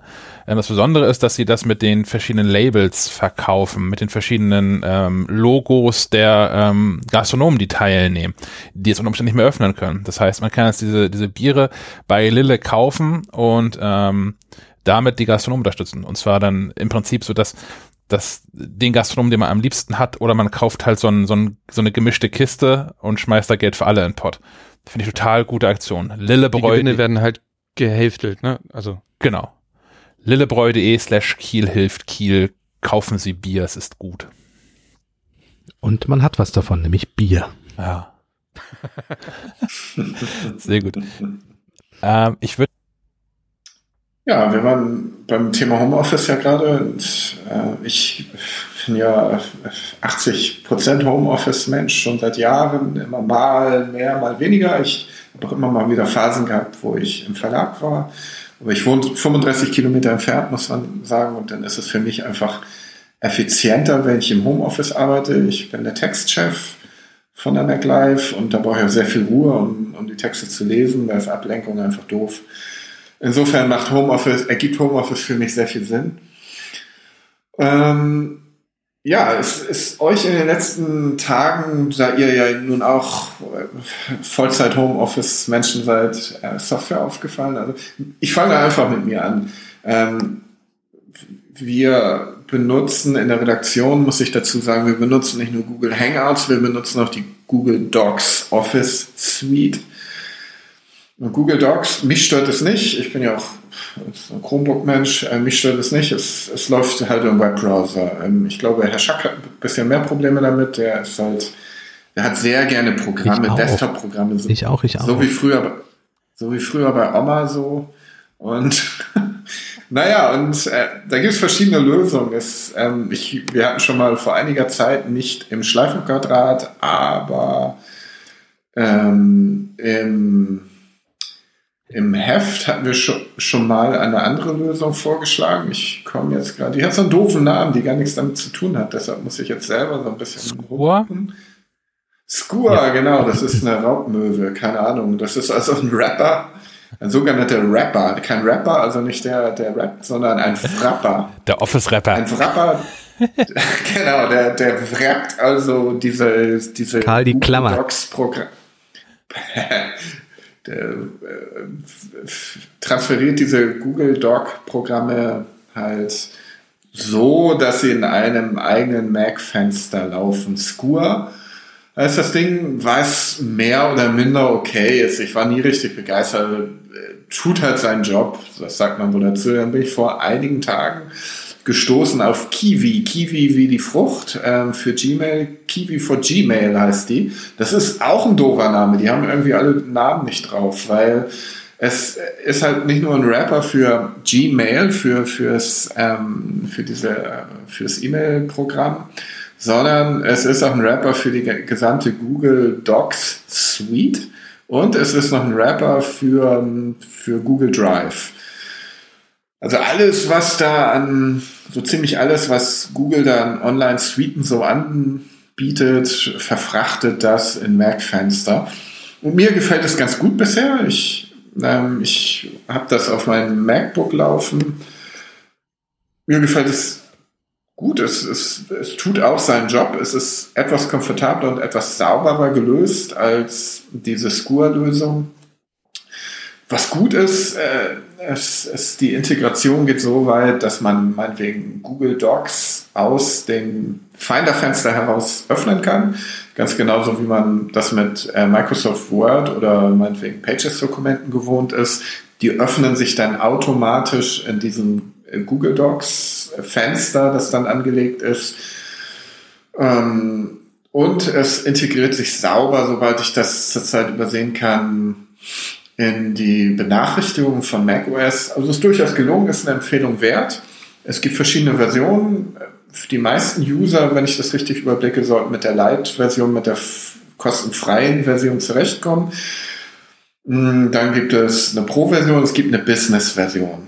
Das sollte man sich dann mal angucken, ähm, was das Beste ist. Aber ich glaube, die meisten, die privat mit Google Docs arbeiten oder jetzt, da sie im Homeoffice arbeiten, mit Google Docs arbeiten, auch in kleineren Teams. Das werden viele Leute sein, weil Google Docs einfach kostenfrei ist, äh, grundsätzlich erstmal. Und, und äh, Google Drive halt diese üppigen 15 Gigabyte Cloud-Speicher auch anbietet, kostenfrei. Ähm, werden ja viele damit arbeiten und Kiwi for Gmail heißt das Ganze. Das ist, das ist eine Empfehlung von mir. Und wo wir gerade bei Gmail sind, ich bin gerade heute darauf, darüber gestolpert, dass es einen Ersatz für mein geliebtes Inbox for Gmail gibt. Ähm, kleiner Hintergrund, wer sich nicht mehr erinnert oder es nie benutzt hat für Gmail oder alternativ zu Gmail hat Google mal dieses Inbox angeboten, ähm, sozusagen als Kreativwerkstatt für die eigenen Programmierer, die Ergebnisse, das hat Google von Anfang an klar gemacht, dass das keine, keine, keine Lösung für immer ist, sondern dass man dieses Inbox so ein bisschen als Werkzeugkasten sieht und dass die Lösungen, die da erarbeitet werden, zusammen mit den Usern dann halt in das gute als Gmail wandern. Im Folge dessen ist Gmail auch mal aufgehübscht worden und hat jetzt dieses Material Design gekriegt und sieht so aus, wie es jetzt aussieht. Vorher hatte Gmail ja immer noch diesen diesen, diesen Hacker-Charme so ein bisschen, sah nicht so ganz aus, als wenn es im heutigen Zeitalter angekommen ist. Das ist es jetzt. Äh, zeitgleich haben sie halt dieses Inbox eingestellt, was es ist auf diesem Google-Friedhof gelandet, auf diesem berühmten und äh, sehr viele User waren darüber sehr, sehr böse und äh, haben sich halt ähm, dann doch irgendwie Hoffnung gemacht, weil es wohl ähm, sehr beliebt war, dass Google das doch am Leben irgendwie erhält. Und es sind auch nicht alle Funktionen, die da lieb gewonnen waren, halt ins Gmail reingegangen. Da hat Google ein bisschen geflunkert. Und äh, ich, mir ist heute aufgefallen, Darwin Mail heißt das. Darwin wie der, wie der Forscher, der Evolutionserfinder, Forscher, Wissenschaftler, Entdecker. Darwin Mail heißt das ähm, und hat schon viele Funktionen von Inbox vor Gmail integriert. Ähm, gibt es auch in kostenfreien Versionen, gibt es in in Versionen, die dann 3 Euro, glaube ich, 3 US-Dollar im Monat kosten. Es gibt eine Lifetime-Version. Sollte man sich auch angucken, gefällt mir ganz gut. Wie gesagt, ich habe es heute erst installiert. Darwin Mail ähm, auf den ersten Blick sieht es wirklich dem Inbox vor, vor Gmail zu verwechseln ähnlich und soll es ja auch. Und was mir besonders gut aufgef äh, schon aufgefallen ist, mir fehlen noch so ein, zwei Sachen. Und ich hatte ein, zwei Probleme bei der, bei, bei, beim Anlegen des äh, Trial-Accounts, weil ich habe immer noch einen Requester gekriegt, äh, upgrade doch mal, obwohl ich schon in dieser, in dieser Trial, in dieser Ausprobierphase war. Und innerhalb von einer Stunde hat sofort der Entwickler sich persönlich gemeldet und gesagt, ah Mann, in dieser Sekunde irgendwie Google hat ja irgendein API irgendwie neu programmiert, weil die haben ja zurzeit auch, auch Zeit. Und äh, jetzt in dieser Sekunde äh, hacke ich da gerade dran rum und passe das gerade an. Und äh, zwei Minuten später war dieser Trial-Account Account also auch eingerichtet und läuft so, wie er läuft. Und das ist immer eine schöne Sache, wenn man so, so das Gefühl bekommt, der, der Entwickler persönlich hört zu. Darwin Mail vor Gmail, sehr empfehlenswert bisher. Einfach ausprobieren. Ist euch was aufgefallen, was, was ihr da irgendwie am Laufen habt? Ich weiß, ich, ich klicke mich vor allem, wie eingangs schon kurz gesagt, gerade durch die diversesten ähm, Videoconferencing-Tools. Zum einen, weil wir da auch an einem Artikel zu arbeiten, zum anderen aber auch, weil ich halt in vielen Konferenzen sitze und nicht alle davon selbst initiiere. Ähm, weswegen ich, ich glaube, gefühlte 560 verschiedene Clients inzwischen laufen habe, von GoToMeeting über Zoom bis, bis sonst wohin, WebEx. Ähm, und sehe gerade davon sehr viel. Und ähm, was ich beeindruckend finde, ist, dass ich eigentlich bei fast jedem mindestens ein Feature finde, was mir bei den jeweils anderen fehlt. Also es gibt da nicht so, nicht im Ansatz eine Lösung, die ich so perfekt nennen würde. Es gibt eine sehr gute, vorhin schon gesagt, Zoom halte ich für sehr, sehr gut. Ähm, GoToMeeting hat aber auch so seine Stärken. Ähm, ja, ich weiß nicht, ob sich da mal ähm, so, ein, so, so ein echter Standard heraus bilden wird. Also ob es dann, ähm, Thomas sagt dazu vorhin schon, dass er so für Videokonferenzen nun schon seit, seit Jahren sich Skype bzw. Skypen als, als Begriff ähm, so eingebürgert hat. Ähm, ob jetzt im Zuge von dem, dem höheren Aufkommen von Videokonferenzen was anderes durchsetzt weil ähm, Skype scheint es ja nicht zu sein. Also zumindest bin ich in den letzten 14 Tagen nicht zu einer einzigen Skype-Konferenz eingeladen worden, auch nicht zu Skype for Business. Ähm, was glaube ich auch daran liegt, dass viele Firmen, die auf Microsoft setzen und da ja Skype, ähm, Skype for Business mit zugehört, im Zweifel an dem, was ein Paket, wenn man gebucht hat, jetzt ja gerade alle auch kostenfrei Microsoft Teams nutzen können, was ja so eine All-in-Wonder-Lösung ist, wo dann ein vernünftiger Chat drin ist, wo so Gruppen drin sind, die so ähnlich funktionieren wie Channels in, in Slack zum Beispiel, ähm, wo man Dokumente mit austauschen kann und auch Dokumente direkt drin kollaborativ bearbeiten kann und nicht erst wieder in, in ein neues Fenster springt oder so. Das ist auch irgendwie, hat auch ganz viele Nachteile. Es ist hässlich wie die Nacht und mir fehlen ganz viele Tastaturkürzel und sowas da drin, um das vernünftig bedienen zu können. Ähm, aber ich glaube, deswegen ist Skype gerade so ein bisschen raus, weil Teams das auch kann. Und wenn ich ohnehin Microsoft nutze, warum dann nicht gleich das, was so die All-in-Wonder-Lösung ist? Ähm, das, das machen wir ja mit Google jetzt genauso. Unser genau. Tag, unser Medienhaus, Entschuldigung, hat vor kurzem umgestellt auf G Suite. Und da ist halt das Hangouts mit drin und nicht nur das Hangouts, sondern auch Hang, Hangouts Meet. Also benutzen wir es, sind auch ganz zufrieden, denke ich. Ja. Ähm, ja, es ist, ein, es ist idiotensicher, das ist genau das Richtige für uns.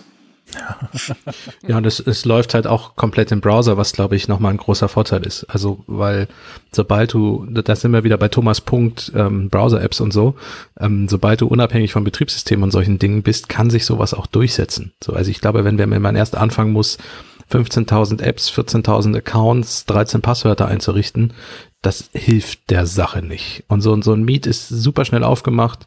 Ähm, dann teilst du noch die Mietadresse, jeder kann hinein, ähm, selbst per Telefon, falls man nicht die Möglichkeit per Videokonferenz teilzunehmen. Also eigentlich bietet das Ding alles, was wir im Moment brauchen.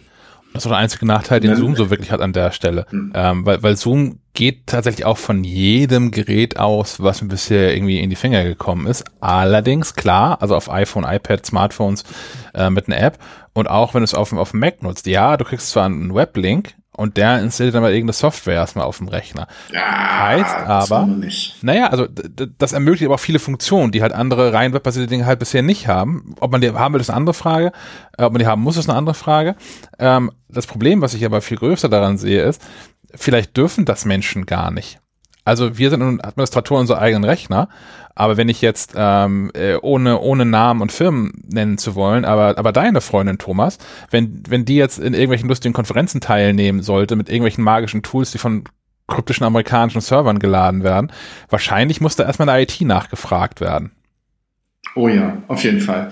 Ähm, weil es da auch ganz sicherheitsrelevante Dinge sind, mit denen sie da zu tun hat.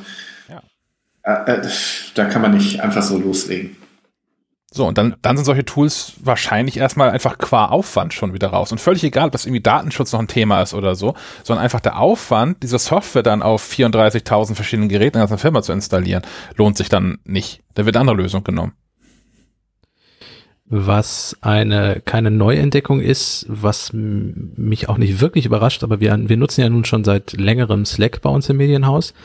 Und es gab immer mal wieder Kollegen, die das Tool entweder nicht verstanden haben, nicht verstanden haben, warum man es einsetzt, oder es auch einfach nicht genutzt haben. Ich weiß nicht, ob ich das an der Stelle schon mal erzählt habe, aber es gibt Kollegen von uns, wo ich per Slack eine Nachricht schicke und dann ähm, per Slack die Nachricht zurückkommt, ich soll das bitte nochmal per Mail verschicken, weil bei Slack würde man es nicht lesen.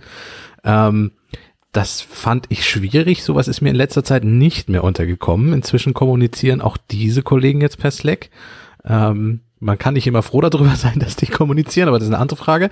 Ähm, und was, was auch so ist, dass, dass man merkt es auch daran, dass jetzt einfach unsere Zahlen bei Slack explodiert sind. Also wer, wer Admin ist bei Slack, kriegt so einmal die Woche so eine Mail, so nach dem Motto, hi, so und so, deine Firma nutzt Slack so und so oft und davon sind so und so viel Prozent Direktnachrichten und so.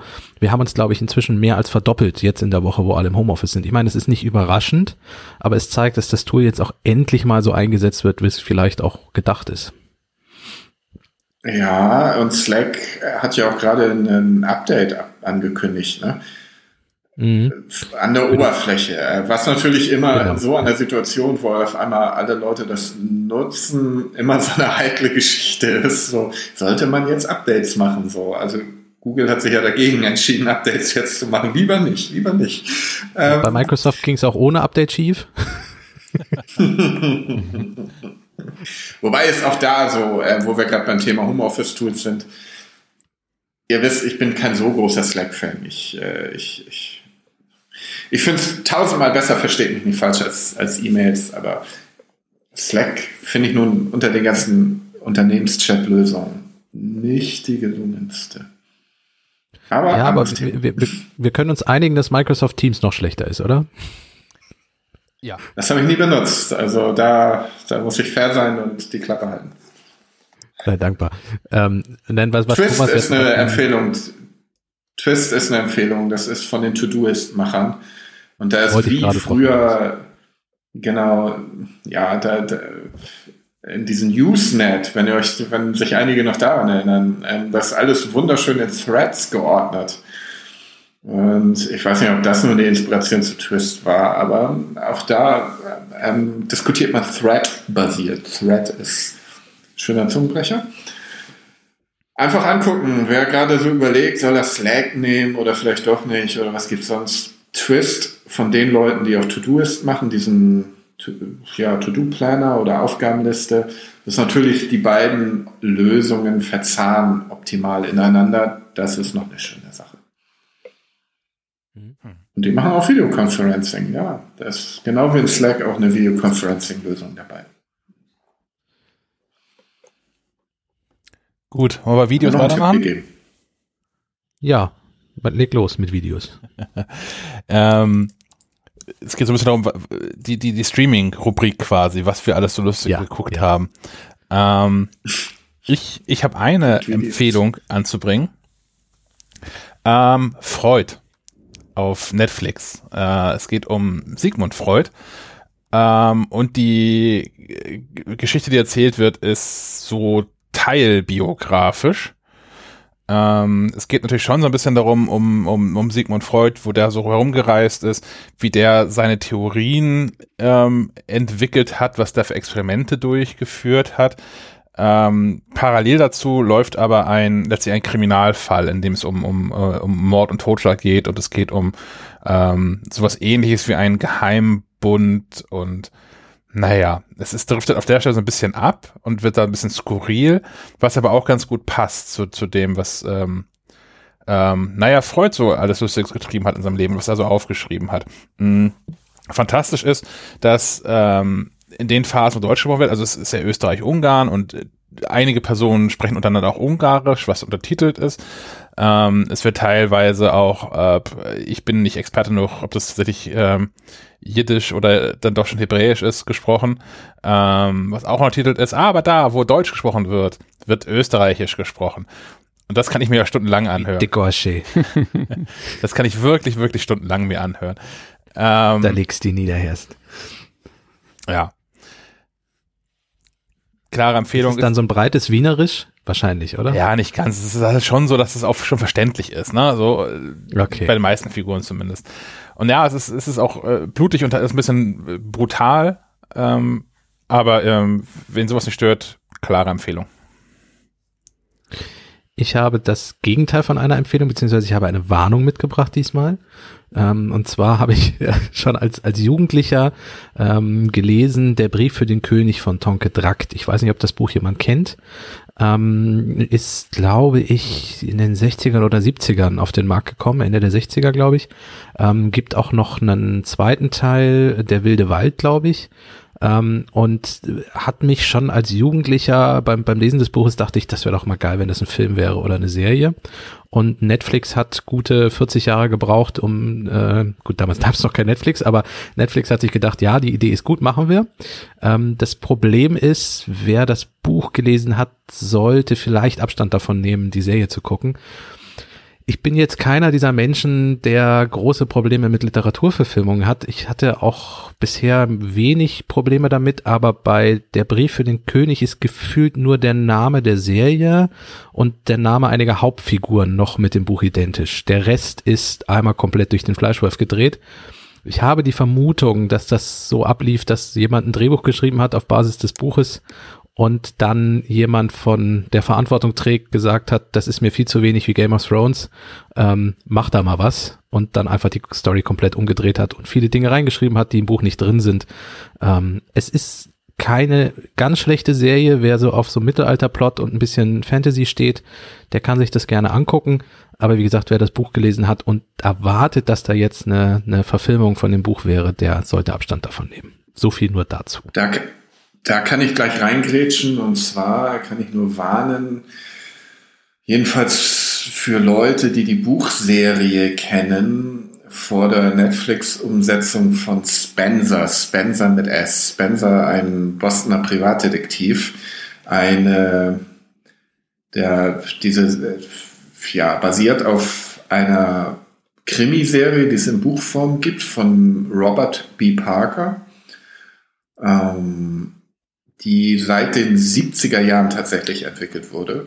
Und er hat sehr viel Aufmerksamkeit darauf gelegt, diesen Charakter sehr interessant anzulegen. Und es gibt also jetzt auf Netflix den Film, es ist keine Serie, den Film Spencer Confidential.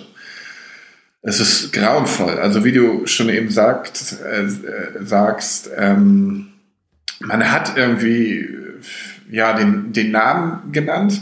Sie sprechen das auch die ganze Zeit, die ganze Zeit Spencer aus. Also, das hat nichts mit Hallo Spencer zu tun oder so, sondern er wird mit S geschrieben, wie der Dichter.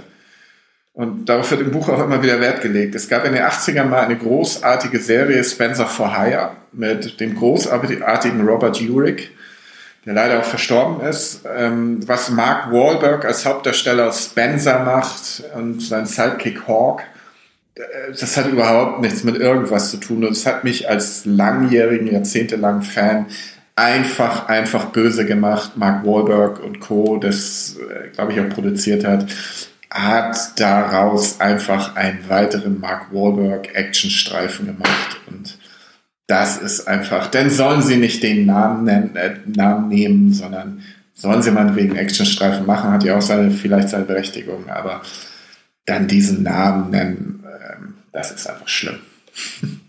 große, große ähm, Warnung davor, große Empfehlung, The Bay auf ZDF Neo in der Mediathek, britische hm, Fernsehserie über, ich glaube, sechs Teile. The Bay geht um eine Kindesentführung, super spannender englischer, super spannende englische Krimikunst. Angucken. Cool.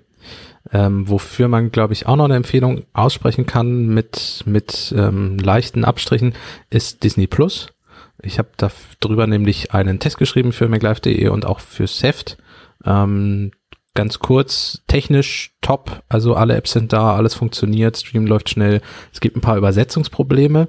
Ähm, manche eine Serie hat komische Übersetzungstitel und manch ein Text ist ähm, ja so ein bisschen mit Google Assistant übersetzt für so Beschreibungstexte. Ähm, manche eine Übersetzung fehlt auch völlig. Ähm, das sind aber Kleinigkeiten. Ähm, technisch nur ein Problem, die Disney Plus beschneidet 4 zu 3 Inhalte und macht daraus durch Aranzoomen 16 zu 9. Ähm, wenn man damit leben kann und das einem gar nicht aufgefallen wäre, dann ist das okay. Wer das gar nicht mag, äh, sei an dieser Stelle gewarnt. Inhaltlich ähm, fand ich nur, dass es halt relativ wenig Disney Originals bis jetzt gibt. 25. Der ganze Rest ist einfach der komplette Disney, Marvel, Star Wars Katalog, der jetzt nicht schlecht ist. Ich meine, da sind auch tolle Filme und es ist auch schön, mal so ein bisschen zurückzugucken. Ähm, vom ersten Walt Disney Cartoon aus den 20ern bis, bis zur Gegenwart der, der großen Marvel Actionstreifen ist alles dabei. Ähm, wer komplett Neues sucht, ja, muss sich das zumindest überlegen, ob er das Abo abschließen möchte. Aber sonst kann ich es empfehlen um es kurz zu halten. Und der Mandalorianer gucken. Ja, leider nur wöchentlich, ne? Naja. Ja, das habe ich auch nicht verstanden. In den USA ist die Serie seit Monaten komplett verfügbar. Hm. Naja. Ich war beeindruckt von der, von der Einrichtung. Ich habe hier zu Hause so einen, so einen alten Fernseher, der noch kein Internet hat.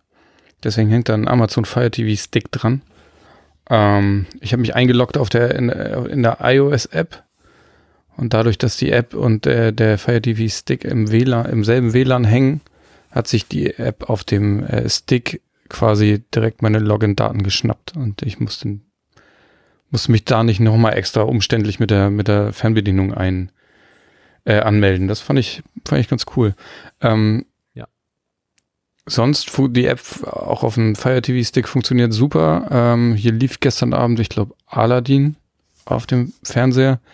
Was mich ein bisschen nervt, ist, dass man den Ton nicht umstellen kann. Das muss irgendwie auch Dolby DTS sein oder so. Das mag ganz geil sein, wenn du ein cooles Setting hast. Wenn du so einen normalen Stereo-Fernseher hast, ist es halt ultra nervig, weil die Sprache sehr leise ist und alle Action-Szenen dir die Ohren irgendwie klingeln lassen. Das, das kann man bei, bei äh, Amazon Prime kann man es zum Glück umstellen. Bei Disney habe ich es jetzt noch nicht gefunden. Ja, stimmt. Äh, und auch Disney bremst im Moment noch ein bisschen die allerhöchste Auflösung ähm, oder Bildrate ähm, aufgrund der aktuellen angestrengten Internetsituation. Naja. So wie Netflix und YouTube. Das ist ein Gerücht, oder? Ja, über Sinn und Unsinn davon reden wir einfach mal nicht. Äh, zumal die an die die ganzen Netzbetreiber in Interviews alle sagen, äh, wir haben gar kein Problem, wir können glatt noch das Doppelte vertragen. Aber gut. ja. Die Telekom ist das Problem. Die Telekom ist das Problem, weil die Telekom an diesem ähm, großen deutschen Internet-Austauschknoten D6 in Frankfurt am Main ähm, nicht mit den anderen Anbietern ähm, quasi kostenfrei ähm, kostenfreies Peering betreibt, wo man einfach Daten gegen Daten tauscht, sondern wenn man mit der Telekom direkt in Austausch treten möchte, muss man das mit der Telekom auch direkt verhandeln. Deswegen, was auch früher, das war vor ein paar Jahren so, war YouTube bei der Telekom eine Zeit lang mal scheiße. Mit langen Pufferzeiten und all sowas. Hängt, das hängt alles damit zusammen. Ja. Andere Anbieter haben andere Probleme. Ich meine, ich kann hier nichts mehr machen, wenn der Rest des Hauses ins Internet geht, was bei der aktuellen Situation eher häufiger vorkommt, weil irgendwie sind alle zu Hause, ich weiß nicht warum. Ähm, ja. Ja, Vodafone. Gut. Vodafone, ja. Ähm, wir haben zum Thema Vodafone eigentlich nur noch eine Sache und das ist auch unser vorletzter Punkt. Und zwar hat Vodafone sich noch eine ganz kleine Aktion überlegt, nämlich Stay Home. Hashtag Stay Home steht bei mir jetzt in meinem Smartphone. Äh, oben links, wo früher der, der Carrier, der, der Mobilfunkanbieter stand, ähm, steht jetzt bei mir neuerdings äh, Hashtag Stay Home. Ähm, und dann äh, noch vf.de, glaube ich. Also statt früher stand da komplett halt Vodafone.de. Mhm. Ähm, ja, ist eine süße kleine Aktion. Was Vodafone bisher nicht gemacht hat, ist irgendwelche Mobilfunk-Bandbreiten äh, zu erhöhen oder, oder irgendwelche Gigabyte-Dinger äh, zu erhöhen. Das haben sie sich bis jetzt dann doch nicht durchringen können. Und hörst du drauf? Im Gegensatz zum Beispiel zu der Telekom. Jetzt ja, ne? Jetzt, wo die Telekom, äh, wo die, wo Vodafone dir sagt, du sollst zu Hause bleiben, bleibst du endlich zu Hause, oder? Ja, jetzt ja. Jetzt gehe ich nicht nach Hause. jetzt, wo ich das gesehen habe, vorher bin ich immer, weißt du doch, und so, ne? Und in großen Tru Gruppentreffen und so. Bei dem Thema sind noch hier brand, brandheiße Ticker-News. Also die, für, wenn ihr das hört, sind sie nicht mehr brandheiß, was schon ein paar Stunden später ist. Aber für uns gerade, ne? Ah, für uns gerade. Ähm, Boris Johnson hat ähm, Covid-19. Corona. Ja. Ja. Und das Gibt es sowas wie Gerechtigkeit? Willst du das damit sagen? Nee, man wünscht es ja wirklich keinem, ne? aber der Vogel, Alter, der Vogel. Ja. Mit seinem, mit seinem amerikanischen Kumpel, aber ah, es geht schon wieder zu weit. Ja. ja. Ähm, unser das letztes Thema uns für bei, den nächsten Podcast. Genau, den, den, und wir machen dann irgendwann mal politischen Podcast.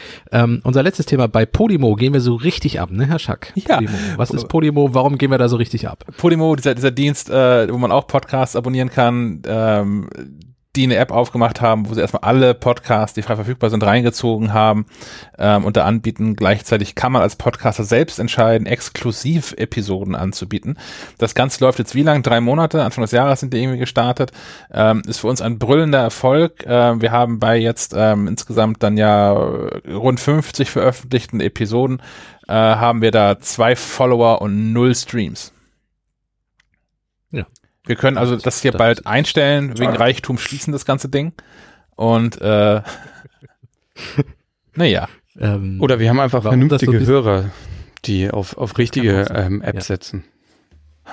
Ja. Ähm, ein bisschen mehr dazu gibt's in der vorletzten F Ausgabe mit Tim Pritloff. Da war noch ein bisschen über so Podcast-Anbieter und so gesprochen. Falls ihr das eh nicht schon gehört habt. Ja, genau.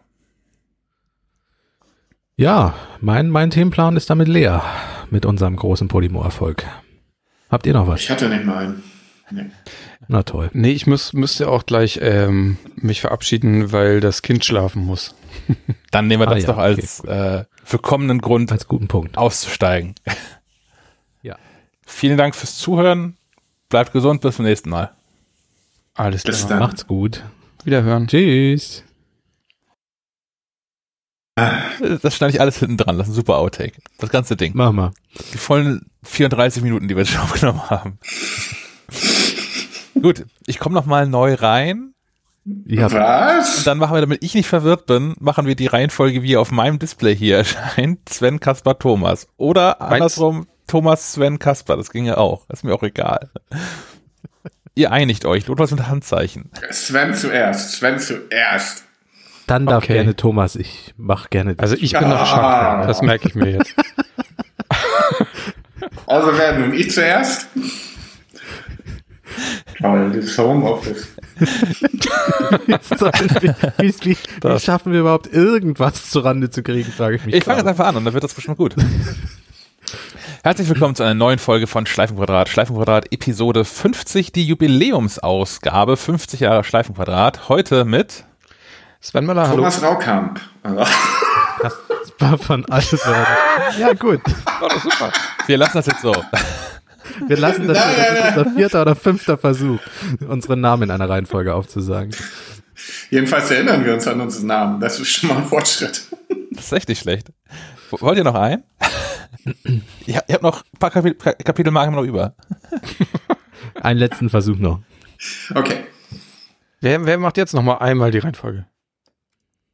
Sven, dann wartet ja. Thomas eine Sekunde, dann Thomas und dann ich. Alles klar.